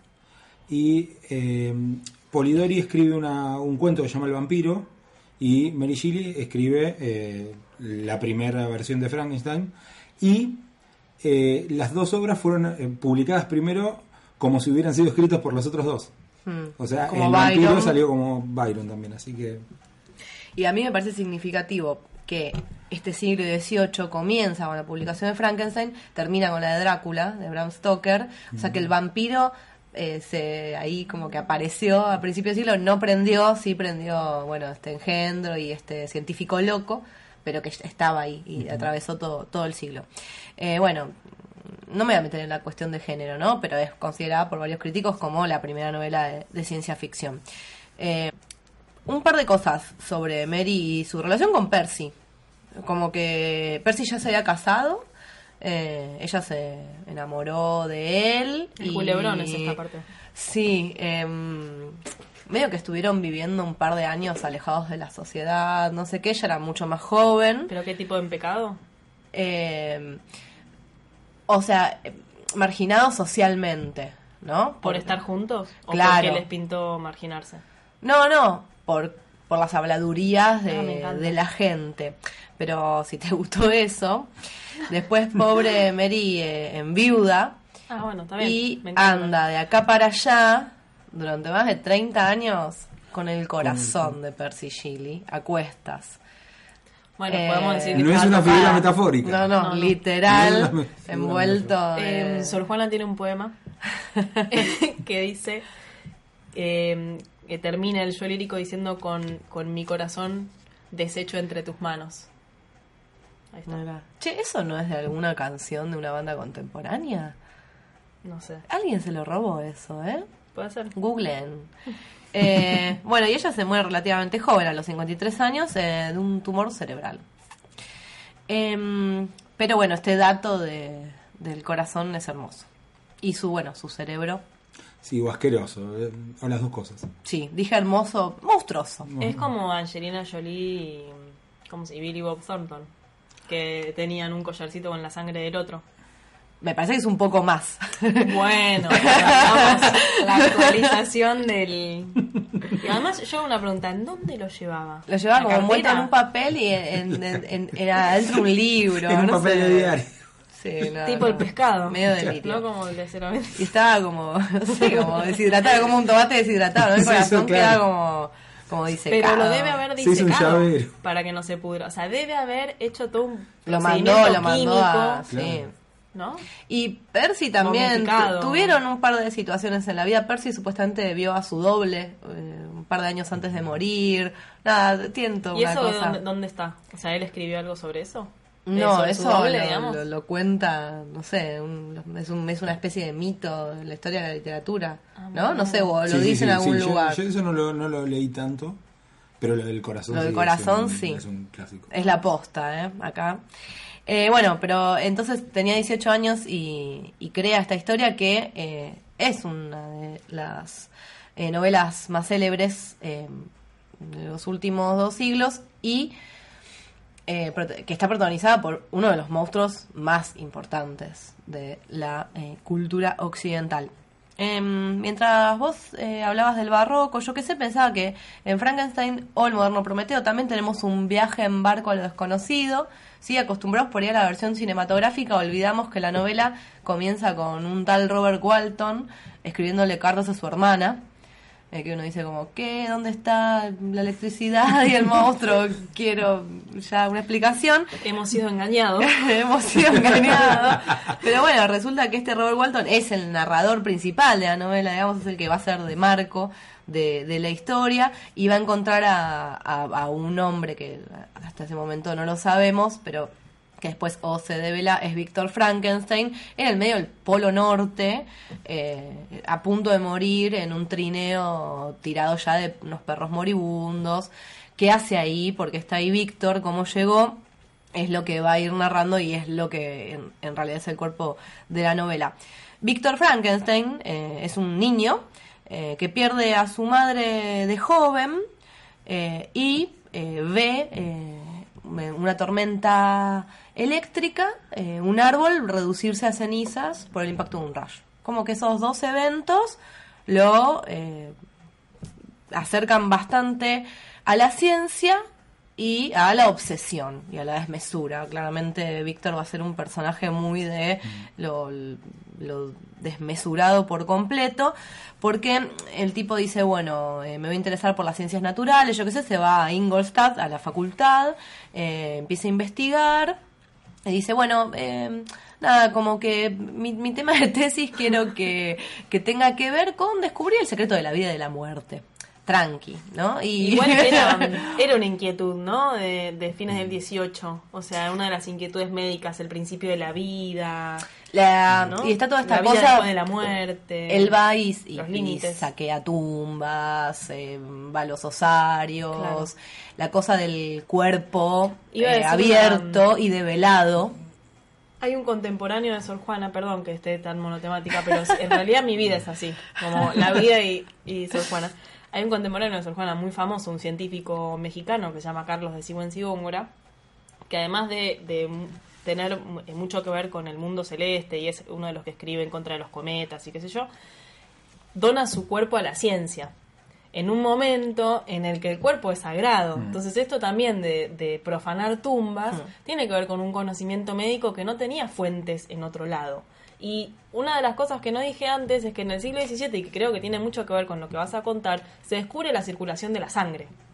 O sea, es un tipo de conocimiento. Antes se pensaba en la teoría de los cuatro humores, Mm. ¿no? La bilis, la sangre, la bilis negra y ni la. No me acuerdo, me falta una. La bilis, la sangre, la bilis negra, bueno, y la buscan en Google, la cuarta. Me eh, sale la flema, pero la flema, ese- sí, la ah, flema, la flema. Sí, la- el humor flemático. Claro. Sí. Eh, y de- se descubre, creo que a comienzos del 17, que en realidad lo que está circulando es la sangre. De hecho, Descartes dice que en las venas y en las arterias circulan vitaminas. Entonces, nada, bueno, perdón, te interrumpí. Eso, Bueno, seguí. Eh, eh, en realidad en la novela no hay mucho detalle de qué es lo que él descubre en estos cuerpos, pero sí está la idea de la profanación y de la alteración y violación y subversión del orden natural. Él, él lo que dice cuando, cuando explica por qué, cómo este, llega a esta, esta clave de, de la vida, dice que él, eh, que él toma los conocimientos arcaicos que le prohibían en la universidad porque ya estaban fuera de moda con los conocimientos más modernos y junta todo eso. Claro, porque cuando él llega a la facultad, eh, uno de los profesores, eh, Krempe, le dice, che, eh, los conocimientos previos que trajiste, este, esta cosa autodidacta que, que hiciste cuando eras joven, es una basura, ya fue todo. Estudia a um, Ale- eh, Alejandro, em, ay, no me sale ahora, a Paracelso. Paracelso, sí, Paracelso es- era Eh, uno de los... Pues estudia con, con el, que estudia alquimistas, a Nicolás Flamel, a Paracelso. Algo que para el momento en el que Víctor va a Ingolstadt ya es magia. Pero bueno, esos conocimientos que él tenía, sumados a los conocimientos científicos hiperavanzados de la época sobre la naturaleza eh, del- orgánico, eh, le dan la posibilidad entonces de dar vida a la materia inerte ¿sí? y cometer esta subversión total de eh, crear a este engendro. Eh, esto que decía Sor Juana, de que ella se quería ir a estudiar y vivir sola, bueno, lo podemos trasladar a Víctor también, porque el tipo se encierra, se enferma, no habla con nadie, no le responde las cartas a la familia, todo, y bueno, tras varios meses eh, de trabajo, finalmente tiene éxito. Él decía que iba a darle un regalo a la humanidad y que la humanidad le iba a agradecer por siempre, porque de pronto estaba em, solucionando el, eh, digamos, el defecto más grande del humano, que es básicamente morirse, ¿no? Eh, pero bueno, ¿qué hace el bueno de Víctor? Apenas la criatura, su criatura, cobra vida, eh, él corre a encerrarse y lo deja solo a este ser claramente monstruoso porque es un ser que no debería ser, justamente. Es algo que está vivo, debería estar muerto. Entonces va a producir un horror indecible en quienes eh, lo ven. Como un recién nacido, el engendro se va al bosque y ahí experimenta el hambre, el frío, y rápidamente entiende que por su aspecto eh, todos van a rechazarlo o a maltratarlo o a querer matarlo directamente. Eh, llega a un cobertizo por el que eh, espía casi durante un año una familia. Como un reality. Me empieza a ver un reality. Sí. No solo que ve eh, cómo esta familia, los de Lacey, se, se relacionan entre ellos y van eh, interactuando, sino que además eh, a- encuentra libros que son de ellos y aprende a leer y a escribir. ¿Solo? Solo. Autodidacta. Monstruoso. Posta. Sí, un precoz total. A diferencia de las versiones cinematográficas en las que prácticamente no, no ni Es sabe tonto. hablar. Es Es tonto. es torpe. No entiende. De hecho, pasa esto, ¿no? El tipo al toque se da cuenta de que es muy feo y eh, nadie le va a dar la chance de conocerlo eh, por, por este aspecto que tiene. Pero ¿qué pasa? La familia esta, que, que tiene de vecinos, está integrada por el padre, dos hijos, el, viejo de Lacey, Félix, eh, Ágata y la, la novia de Félix, eh, una árabe que es Safi. Eh, pero el viejo es ciego. Entonces, eh, el engendro dice, va, va tramando el plan y aprovecha un día que los hijos no están y va a encarar al viejo solo. Y le dice que él es un, un peregrino, que eh, él quiere acercarse a sus amigos, pero piensa que lo van a rechazar. Bueno, le hace toda la labia y el viejo cae re bien, porque eh, no solo que es eh, culto, no termina siendo un ser culto, la criatura o el engendro, sino que además tiene a priori el deseo de ser amoroso, solidario y acercarse a los otros. Bueno, obviamente caen los hijos, eh, una se desmaya, la otra sale corriendo y este Félix lo, lo mata a palos. Así que se va, yo qué sé, enojado, pero sin perder las esperanzas, al otro día quiere volver a hablar con la familia y eh, descubre que se están mudando. Porque, les, o sea, no pueden mm, tolerar la idea de estar cerca de una criatura así. Entonces ahí, ya un poco más enojado, prende fuego la casa. Digamos que empieza su carrera criminal, el pobre engendro. Eh, sin embargo, pasan dos cosas más eh, que, que, nos va a provocar pena, digamos, de que las cosas le salgan tan mal al pobre engendro. Una vez que em, de camino a... Él vuelve a Ginebra, porque por algún motivo encuentra un diario de Víctor, o se había llevado un diario y sabe quién es su creador. Digo, dice, bueno, voy a, voy a buscar a, a quien me creó, a ver si me da una mano con esto de que nadie me quiere y todos me odian. Eh, en el camino ve que una niña se está ahogando en un río, eh, la rescata y el padre de la niña en agradecimiento le pega un tiro, eh, un escopetazo en el, en el brazo, ¿no? Eh, y, y a eso iba, que a diferencia de la película, que él en la película le interactúa con una niña que no le tiene miedo, la niña le muestra cómo tirando flores al agua, las flores flotan, entonces la criatura sin capacidad de razonar, agarra y lanza a la niña al río Es porque piensa que va a flotar. En Es realidad, muy graciosa esa parte. pero es trágica, porque la niña se muere. O sea, la criatura eh, eh, mata a una niña. Yo quiero saber qué pasa en el imaginario occidental eh, que toma una escena como esa y la transforma, transforma a lo- en la lo muerte, en todo lo contrario. En todo lo contrario, porque Todo lo con- acá es- la criatura no tiene ni idea qué está haciendo, yo qué sé, y Pero además en la novela tiene, o sea, ese- comete el acto heroico, digamos, de, de- de salvar una vida. Eh, María, ¿no? Es la niña de la película. Bueno, sin embargo, con un tiro en el brazo y todo, el engendro sigue insistiendo. En las afueras de Ginebra se encuentra con otro niño que dice, bueno, eh, no va a tener prejuicios como los adultos y seguramente me, me acepte tal como soy. Se acerca a hablarle para llevárselo a vivir con él, digamos. Lo único hasta ahora que motiva al personaje es estar con otros. Eh, y el niño eh, empieza a gritar y a decir eh, que es un ser horrible y que yo qué sé, que lo va a acusar con su padre, el juez Frankenstein, eh, y que lo va a meter preso y no sé qué. va a llamar a la policía, es muy botón el, el pendejito este. Porque era varón. La nena es eh, La la nena- mente abierta. Sí, la nena igual estaba como medio ahogada. Bueno. Entonces no, sabe- no, sabe- no No sabemos tenía muchas pasó. opciones. Era eso o ahogarse. Eh, el engendro escucha el apellido Frankenstein, que ya sabía que era el de su creador, intenta callar al niño y, gracias a su fuerza sobrehumana, eh, termina ahogándolo y matándolo. Él, o sea, comete su primer crimen, que también es un infanticidio, pero sin querer. Y para mí hay como una clave ahí. eh, Que, que diferencia todas las versiones cinematográficas de eh, cómo es el engendro en la novela. Ahora, apenas termina de matar a William, que es el hermano menor de Víctor, en realidad no su hijo como el engendro creyó en, en un momento.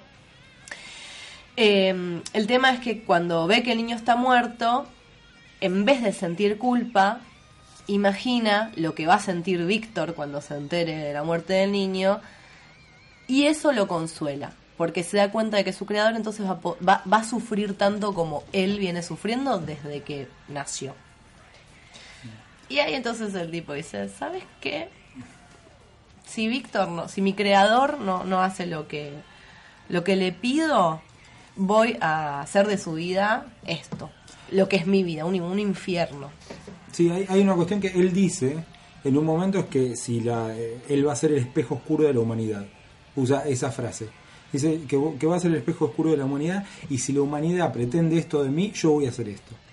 O sea, eh, digamos, a él lo clasifican de una manera desde el exterior y él ya cansado de, tratar de demostrar que es lo contrario, dice, bueno, ustedes creen que soy esto, voy a hacer esto. Sí, es el monstruo, o sea, engendrado por la sociedad, digamos. Em, que de hecho por eso me pareció interesante la, la idea de la madre de Mary Shelley. ¿no? O sea, las mujeres no son inferiores por naturaleza. En todo caso, hay, hay una cuestión cultural, social, que tiene que ver con la educación. Em, sin embargo, en este punto, el monstruo sigue intentando no destruir a la humanidad y ser relativamente bueno, se acerca a Víctor y le pide que le haga un ser igual a él. Y esto se puede relacionar también con la cuestión de, de lo excepcional, que en este caso es completamente negativo.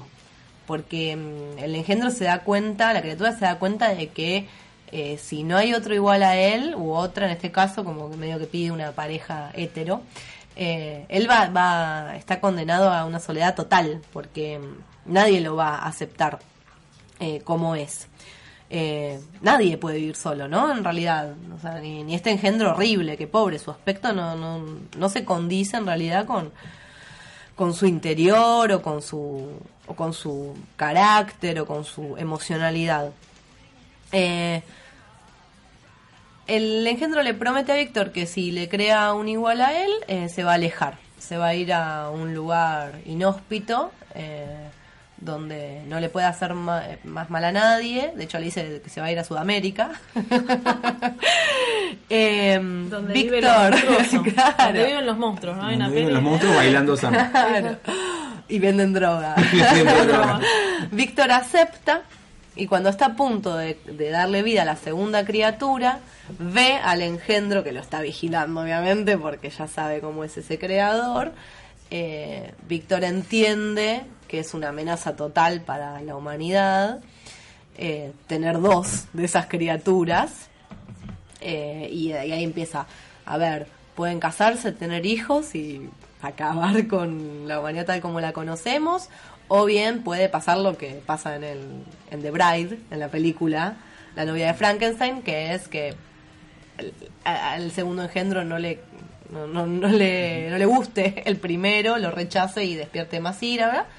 ¿Y qué hace Víctor? Destruye a esta segunda creación ante los ojos del monstruo que dice, sí, ¿sabes qué? Ahora te voy a matar a toda tu familia, peor que Robert De Niro en Cabo del Miedo. La vas a pasar recontra mal. Eh, bueno, mata al mejor amigo, mata a la esposa en la noche de, de bodas. Está bien, yo la paso mal, bueno, vos la vas a pasar igual que yo. Y entonces ahí es el espejo negro de la, de la humanidad, es el Black Mirror. Y obviamente también es el espejo de Víctor, ¿no? Claro. Que eh, no solo va a, digamos, tomar la forma monstruosa de las acciones de Víctor, sino que además va a duplicar esta vida de soledad y sufrimiento y ostracismo total.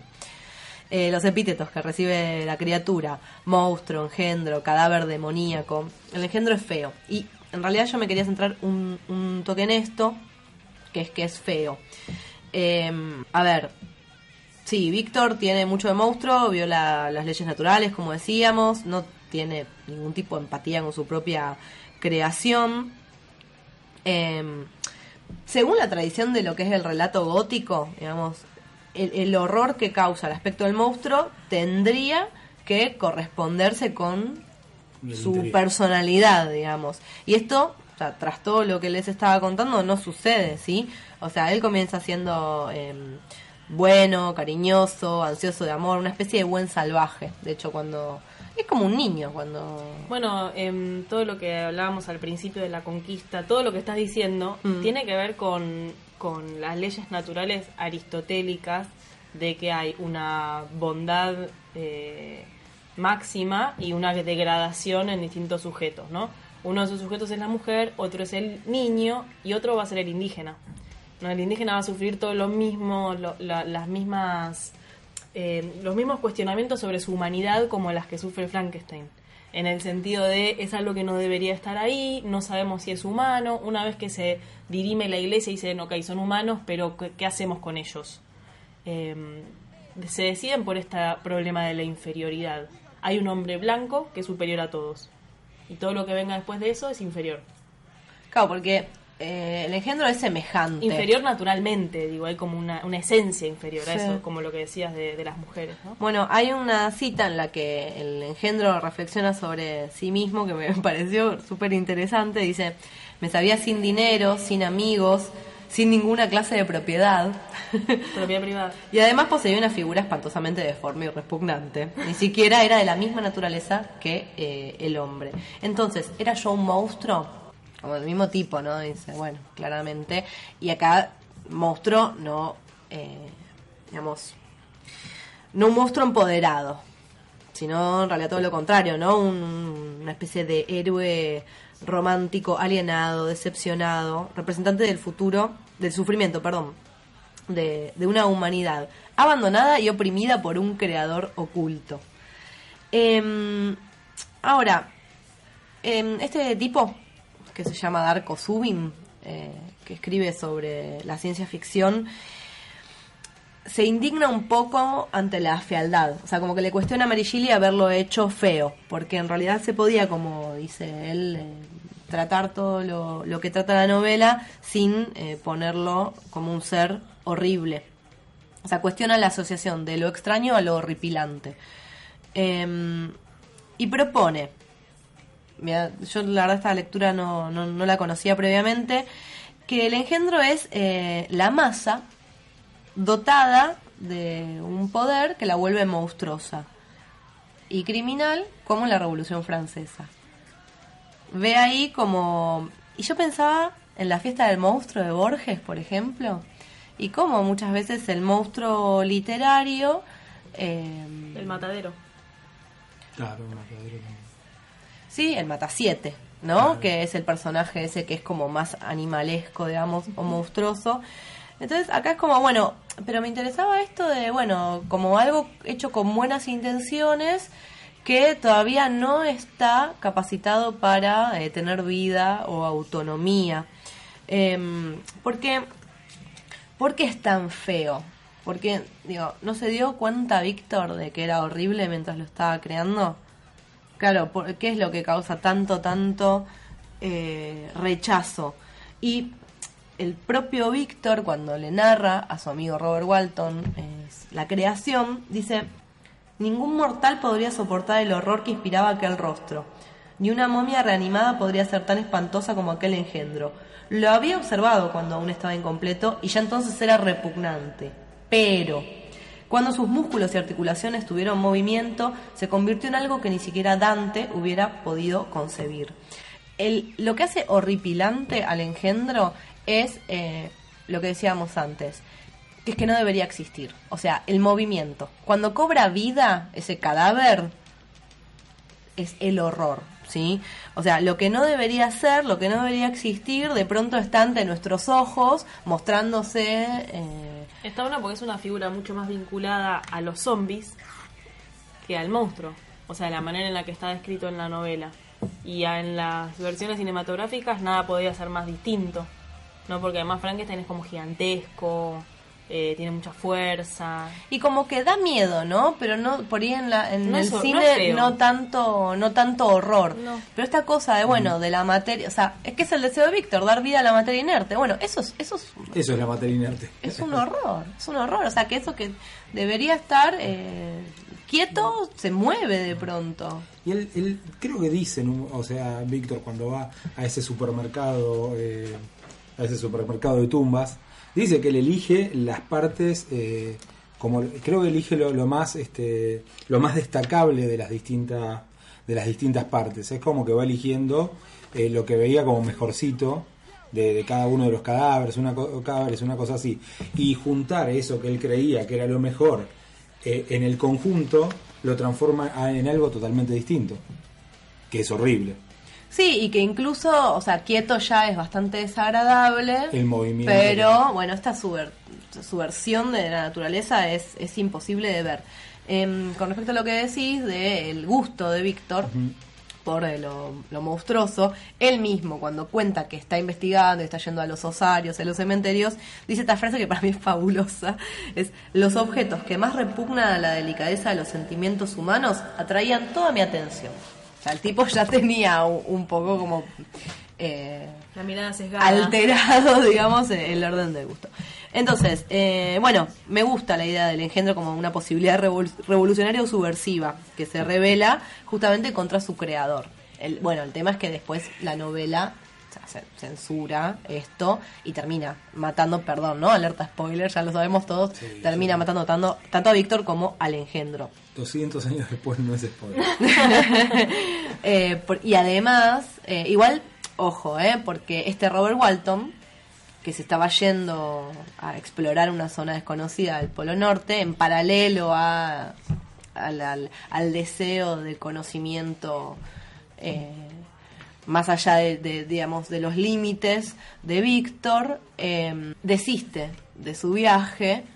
eh, ya medio que se le habían amotinado los marineros, le han dicho a la tripulación, le ha dicho, che, eh, estamos yendo a un lugar muy peligroso, eh, no queremos, ¿sí? O sea, eh, no, no, bueno, pero yo les pagué, no, bueno, pero no nos queremos morir. Y Walton, al escuchar la historia entera de Víctor y ver cómo termina, porque él es testigo de la muerte de Víctor, que se muere de frío, al final el monstruo no lo mata, y este engendro que le dice, bueno, me voy a prender fuego, básicamente, va, va a ser como de sí mismo una pira funeraria. Eh, pareciera ahí como que Robert entiende que hay, bueno, fuerzas de la naturaleza que hay que respetar.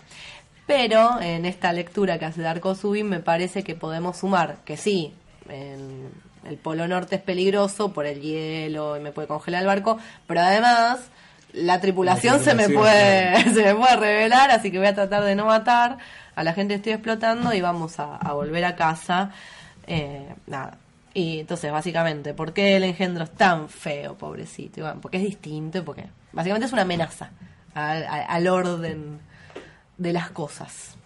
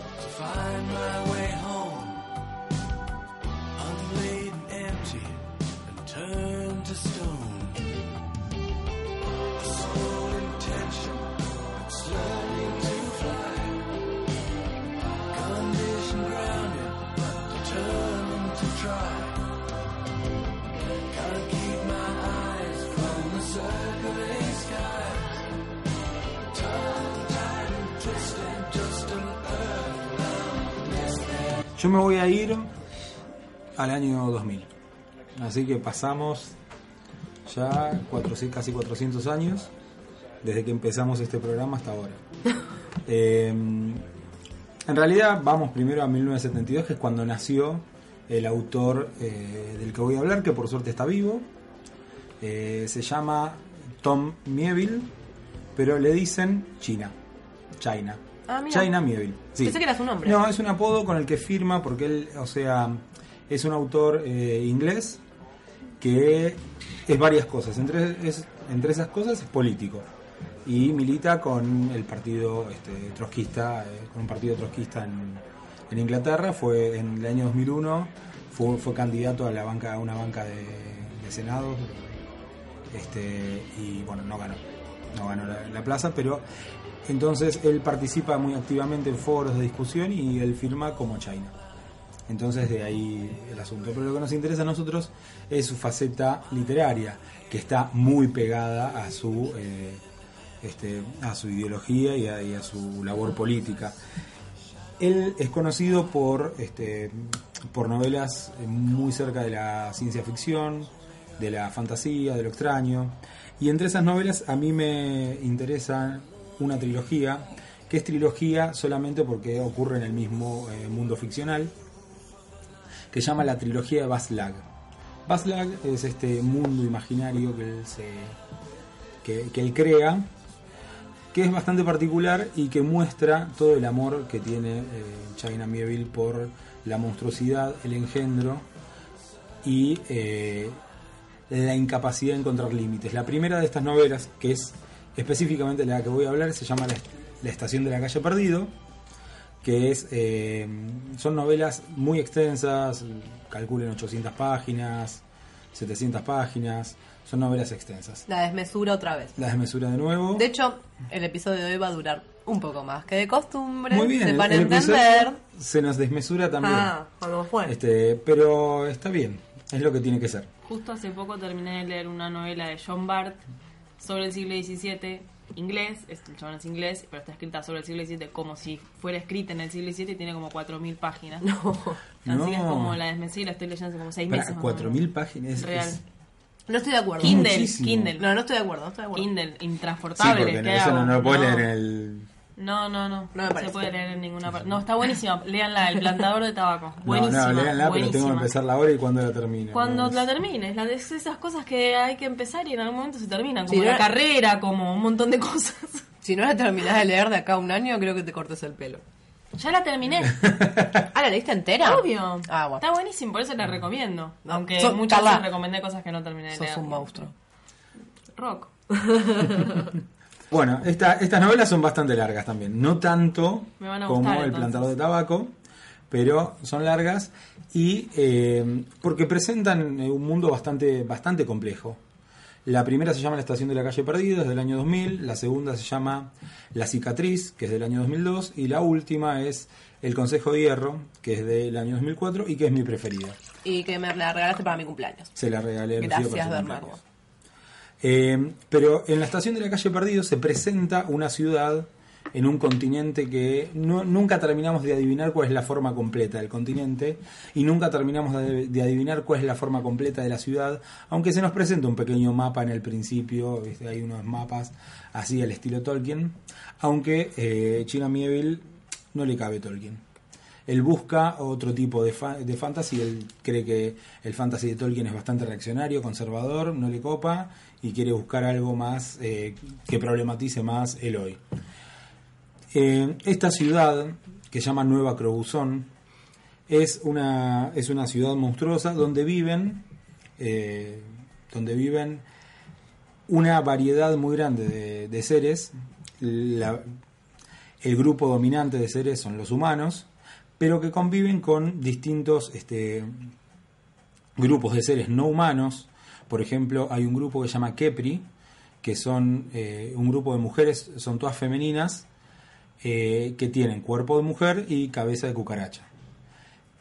Se comunican entre ellas eh, a través de olores y los machos, que son los que las fecundan, son insectos, son como cucarachas un poco más grandes que no tienen mente, o sea, no- son seres no inteligentes. Pero las Kepri hembras son seres inteligentes y eh, son artistas, o sea, tienen un- una profunda eh, o sea, cultura artística, donde originalmente eh, hacen arte para adorar a determinados dioses, pero algunas Kepris eh, empiezan a hacer arte eh, por su propio gusto, lo cual es un poco, eh, La evolución de la humanidad. claro, es un poco la evolución de la humanidad La y es un de poco Juana. claro, y es un poco resistido. Es Nuestra- es bueno. Sor Juana del futuro. La que pri- Nuestra, claro, nuestra Kepri, que se llama Lynn, que es la, una de las protagonistas de la, de la novela, es bastante Sor Juana porque se, se separa de- del resto de, de las otras que le hacen las esculturas de loa a los dioses y ella hace las esculturas que se le cantan. Igual te digo, la, la amo, ¿eh? me está cayendo súper bien, pero cara, de- o sea, cabeza de Cabeza, cucaracha. cabeza de cucaracha. Me muero, chicos. Es duro, es difícil y eh, está Además, poco ni pensado cuerpo así. de mujer. Cuerpo de mujer. Cabeza de cucaracha, cuerpo de mujer. Y eh, Muy difícil.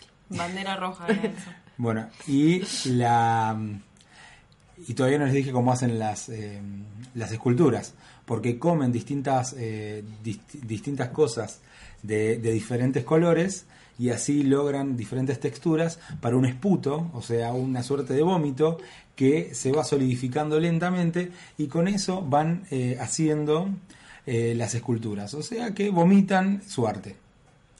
Esa es eh, básicamente, sí. Después hay otra, otra de las razas que, vamos a decirle razas por comodidad, pero otra de las razas que está es la de los bodianoi, que son seres eh, batracios, ¿no? Tienen, o sea, son seres inteligentes, y, pero son batracios y que tienen la habilidad de eh, moldear el agua. Los tipos pueden hacer esculturas de agua entonces, durante, por ejemplo, durante la novela, hay un momento en el que los tipos, eh, estos trabajan en el puerto, ¿no? Son, o sea, son muy útiles eh, en, en lo- en los puertos, pero como les pagan menos que a los humanos, ¿qué hacen? Hacen un piquete donde crean como un muro, un espacio vacío entre dos masas de agua en el río y dejan incomunicada la ciudad. Eh, eh, protestando por, por una por la suba de salarios, con algunos humanos que se les suman y los apoyan. Esos aparecen, ¿no? En el otros- Consejo de Hierro. Sí, en el Consejo de Hierro aparecen. A- aparece uno que lo llevan y lo llevan siempre adentro de un barril Sí, porque no sí, puede sí, por- sí. porque tiene que estar cerca del agua todo el tiempo. No puede no pueden estar más de un día fuera del agua, siempre están metidos en algo con ¿Tienen con- tamaño humano? tienen tamaño humano, sí, sí. Y eh, pero bueno, ¿qué, qué pasa? Como toda manifestación cae, caen las fuerzas represivas. Sí, era tremendo porque yo estaba releyendo y Es que querían tomar el. Congreso, seguramente. Es por eso. Y bueno, cae una, una represión y los, los fajan a todos, matan a los líderes. Bueno, se pudre mal. Otro de los, este, otra de estas razas son los cactos. Los cactos son, como lo, no- lo indica el nombre, son eh, mucho más altos que los seres humanos y son como cactus, una mezcla de cactus y, este, y persona.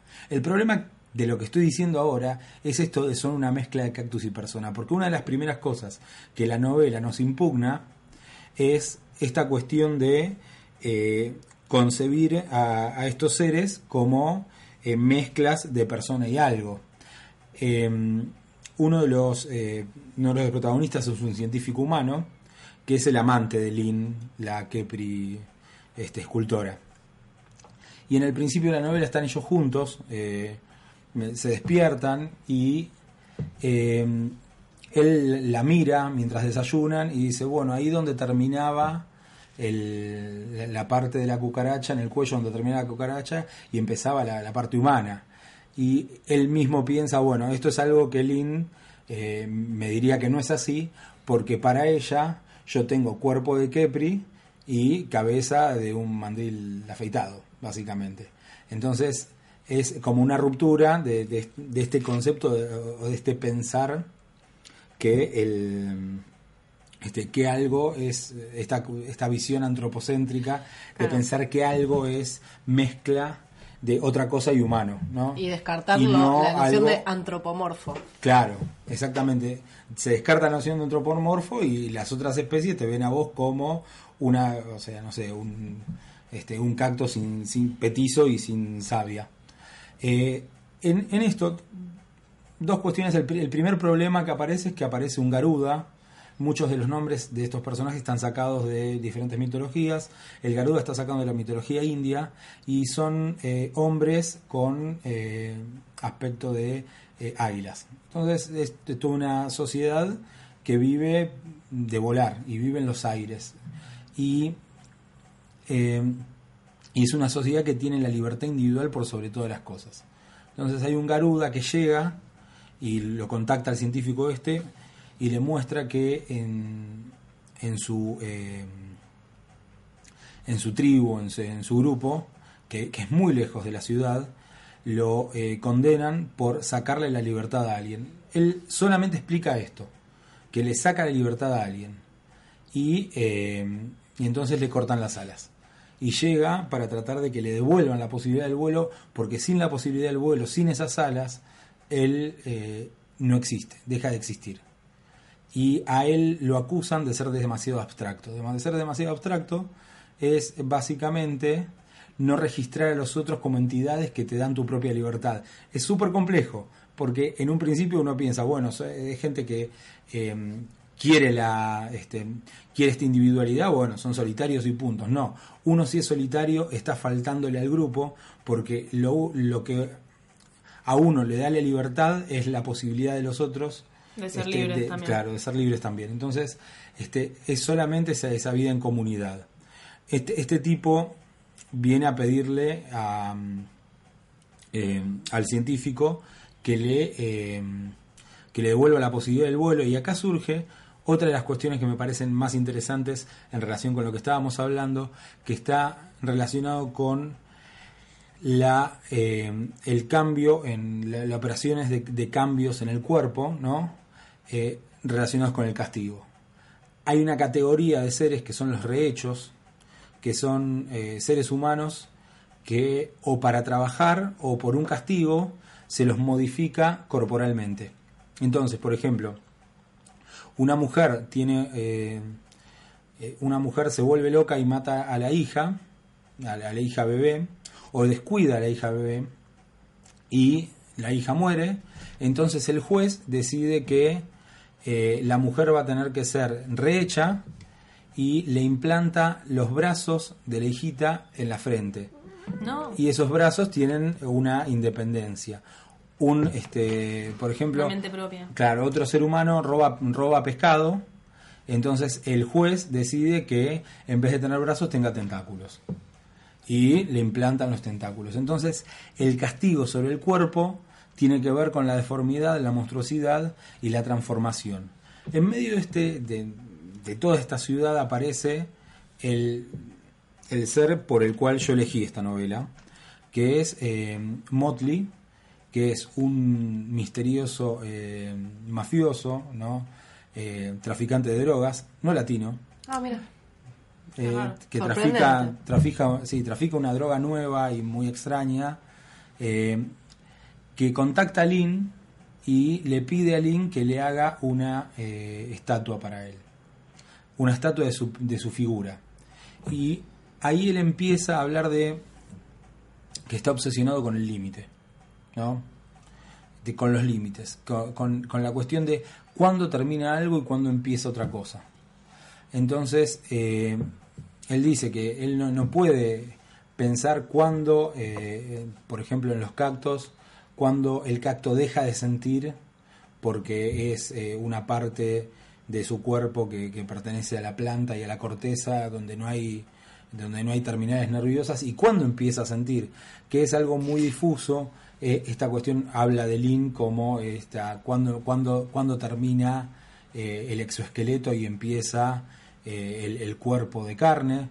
Y entonces le pide a Lin que haga un retrato de él porque en su obsesión Motley se operó tanto que no se sabe a qué grupo humano, a qué, perdón, a qué raza de seres pertenece. Pero se operó tipo estéticamente. Se operó estéticamente con esta, esto de rehacerse, ¿no? Esto de los rehechos, pero se rehizo de una forma tan, tan grande que tiene cinco o seis bocas, tiene cuernos en las rodillas, tiene múltiples rodillas, tiene, eh, tiene ojos, tiene entre 100 y 200 ojos, entonces le pide a Lin, tiene plumas de gallo, y le pide a Lin La que multiplicidad. le haga, sí, la multiplicidad es el Totalmente barroco monstruo. Totalmente barroco, por eso eh, elegí esto porque es esta es la, esta es la muestra del, del- o sea, es una muestra del barroco, ¿no? del exceso y de la complejidad, ¿no? Eh, la cuestión de, de lo complejo y de la individualidad de esa complejidad, porque no hay un todo armónico en este en este ser.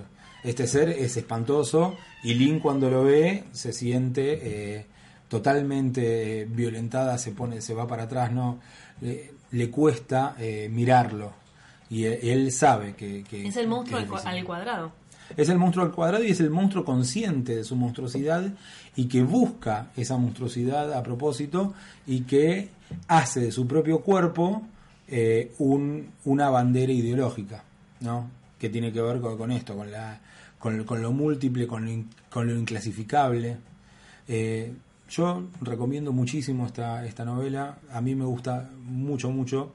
Yo compré. Lo que, lo que dije es solo, solo el principio, porque es una novela también barroca, compleja. La ciudad es, La es un trilogía- monstruo. Esta es la primera, claro. que, eh, Esta es la primera. historia es la primera. Sí, no se continúan, eh, eh, argumentalmente no se continúan. No. Sí, por ahí hay alguna mención muy lejana a un personaje en otra de las novelas.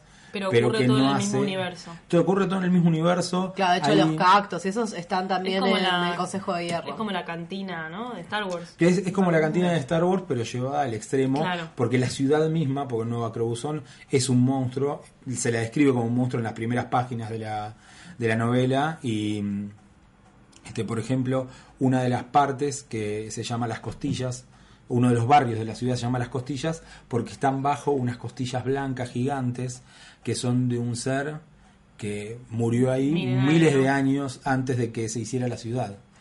Eh, No, y aparte también eso, esa diversidad eh, establece la forma de vincularse de los personajes. Mm. Eh, y, y de ahí entonces también sale qué historias Es- eh, se pueden contar en, esa, en ese lugar, en ese universo. Exactamente, porque son, este, y además tiene la cuestión de, la- de estas, este, de las realidades y lógicas posibles distintas, ¿no? Porque hay gente que hace magia, pero hay gente que hace ciencia, y, esta ciencia busca explicar el universo, pero hay una fuerza del universo que no tiene esa explicación, que es la torsión eh, que aparecen, eh, aparece en el Consejo de Hierro también, que es la torsión es una fuerza extrañísima, que es como, eh, digamos, es una potenciación de lo que sería para nosotros una bomba atómica y, o los problemas que, que- causa la radiación, pero eh, con niveles eh, hiperpotenciados, ¿no?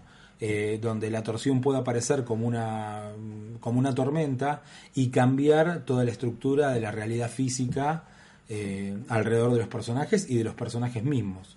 Entonces, es el, es el universo de la, de la monstruosidad completa, este universo, ¿no? No, no hay. No hay. No hay.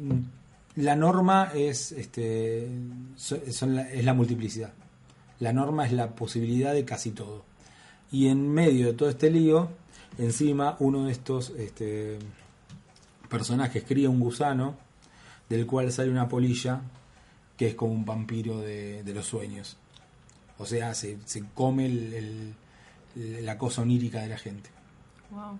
Así que es súper compleja, muy larga, pero está buenísima. Eh, esa es mi, eh, no sé, mi recomendación. Tu aporte a Bien. los diversos engendros que han circulado eh, en este capítulo. Vamos a, a ir terminando con nuestra sección eh, denominada Ojo, cuando, vayas a San Clemente. Nunca sale. Nunca nos sale bien, pero bueno, ya va a salir. Igual es, es la monstruosidad, ¿no? Dijimos lo mismo y a la vez no lo dijimos. Claro.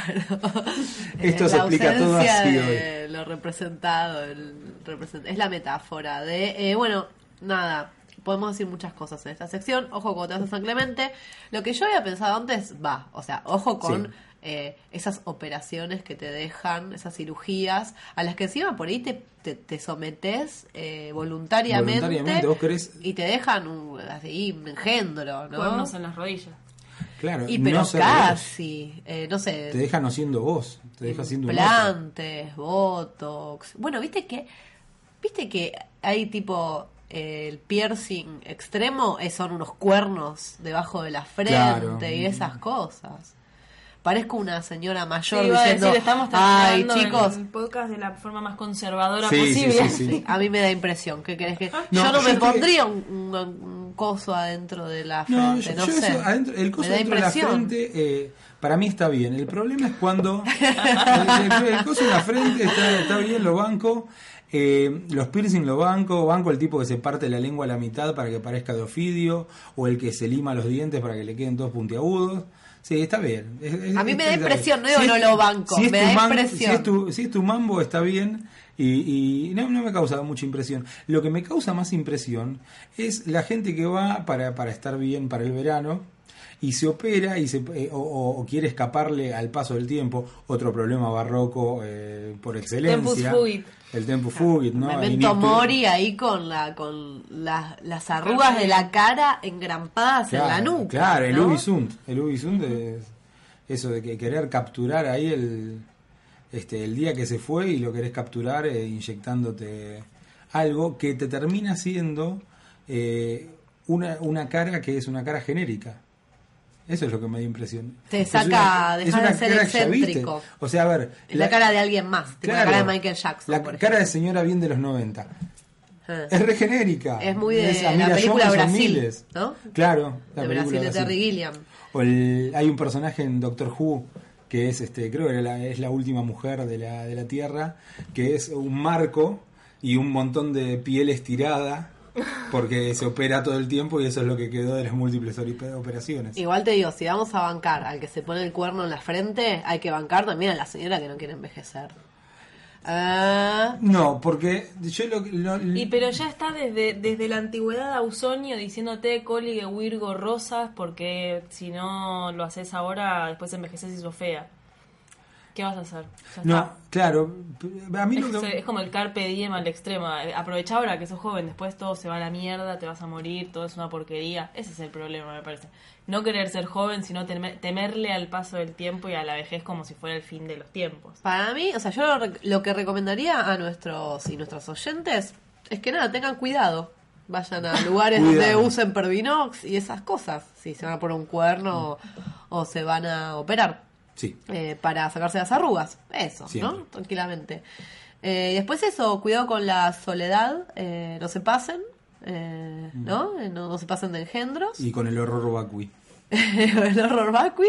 Eh, bienvenido al exceso, bienvenida a la desmesura. Claro, Muchísimas. Ojo con, ojo con, ¿cómo se llaman? Los acumuladores, ¿no? Con el horror vacui. Claro, el horror vacui de los acumuladores. Y de- Ojo con la gente, ojo con la gente que hace podcast eh, de dos horas. Eh, cuidado. Pero este es un podcast barroco, así Eh. que es- tenemos el permiso. Y muchísimas, muchísimas, muchísimas, muchísimas gracias, Carla F. No, por favor, gracias a ustedes por invitarme y tolerarme. Acá hay lugar para todo. Será hasta eh, la próxima. Nos buscan en Evox y por ahora en ningún otro lado más. Solo en Ivo. Era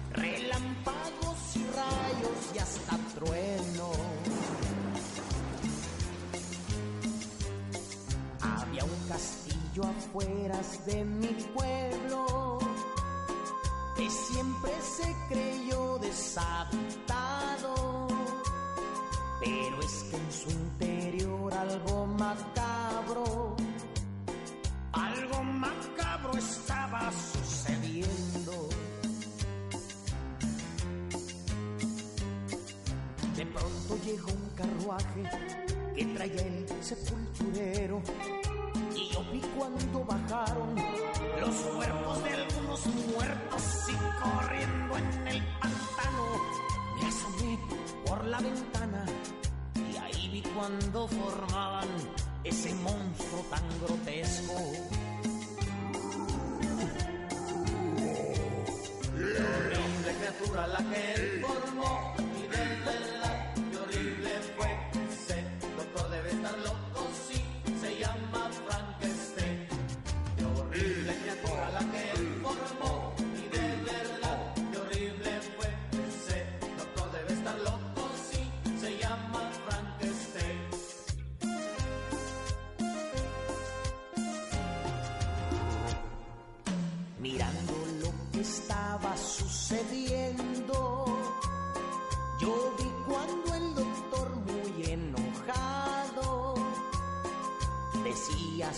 ayudante que un cerebro faltaba al monstruo para terminarlo.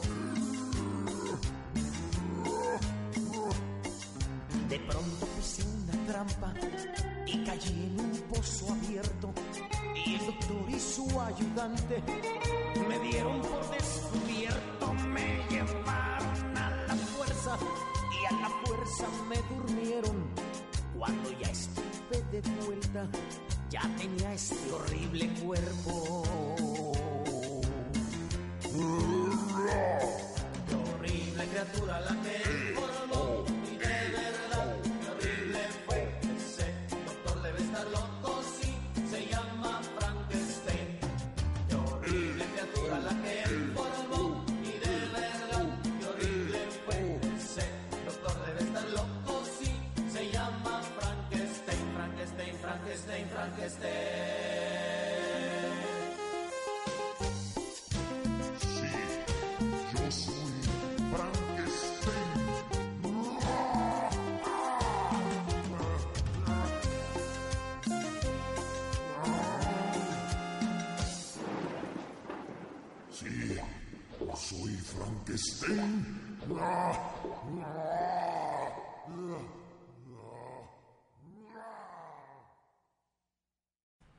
Listo, no tengo más nada que decir.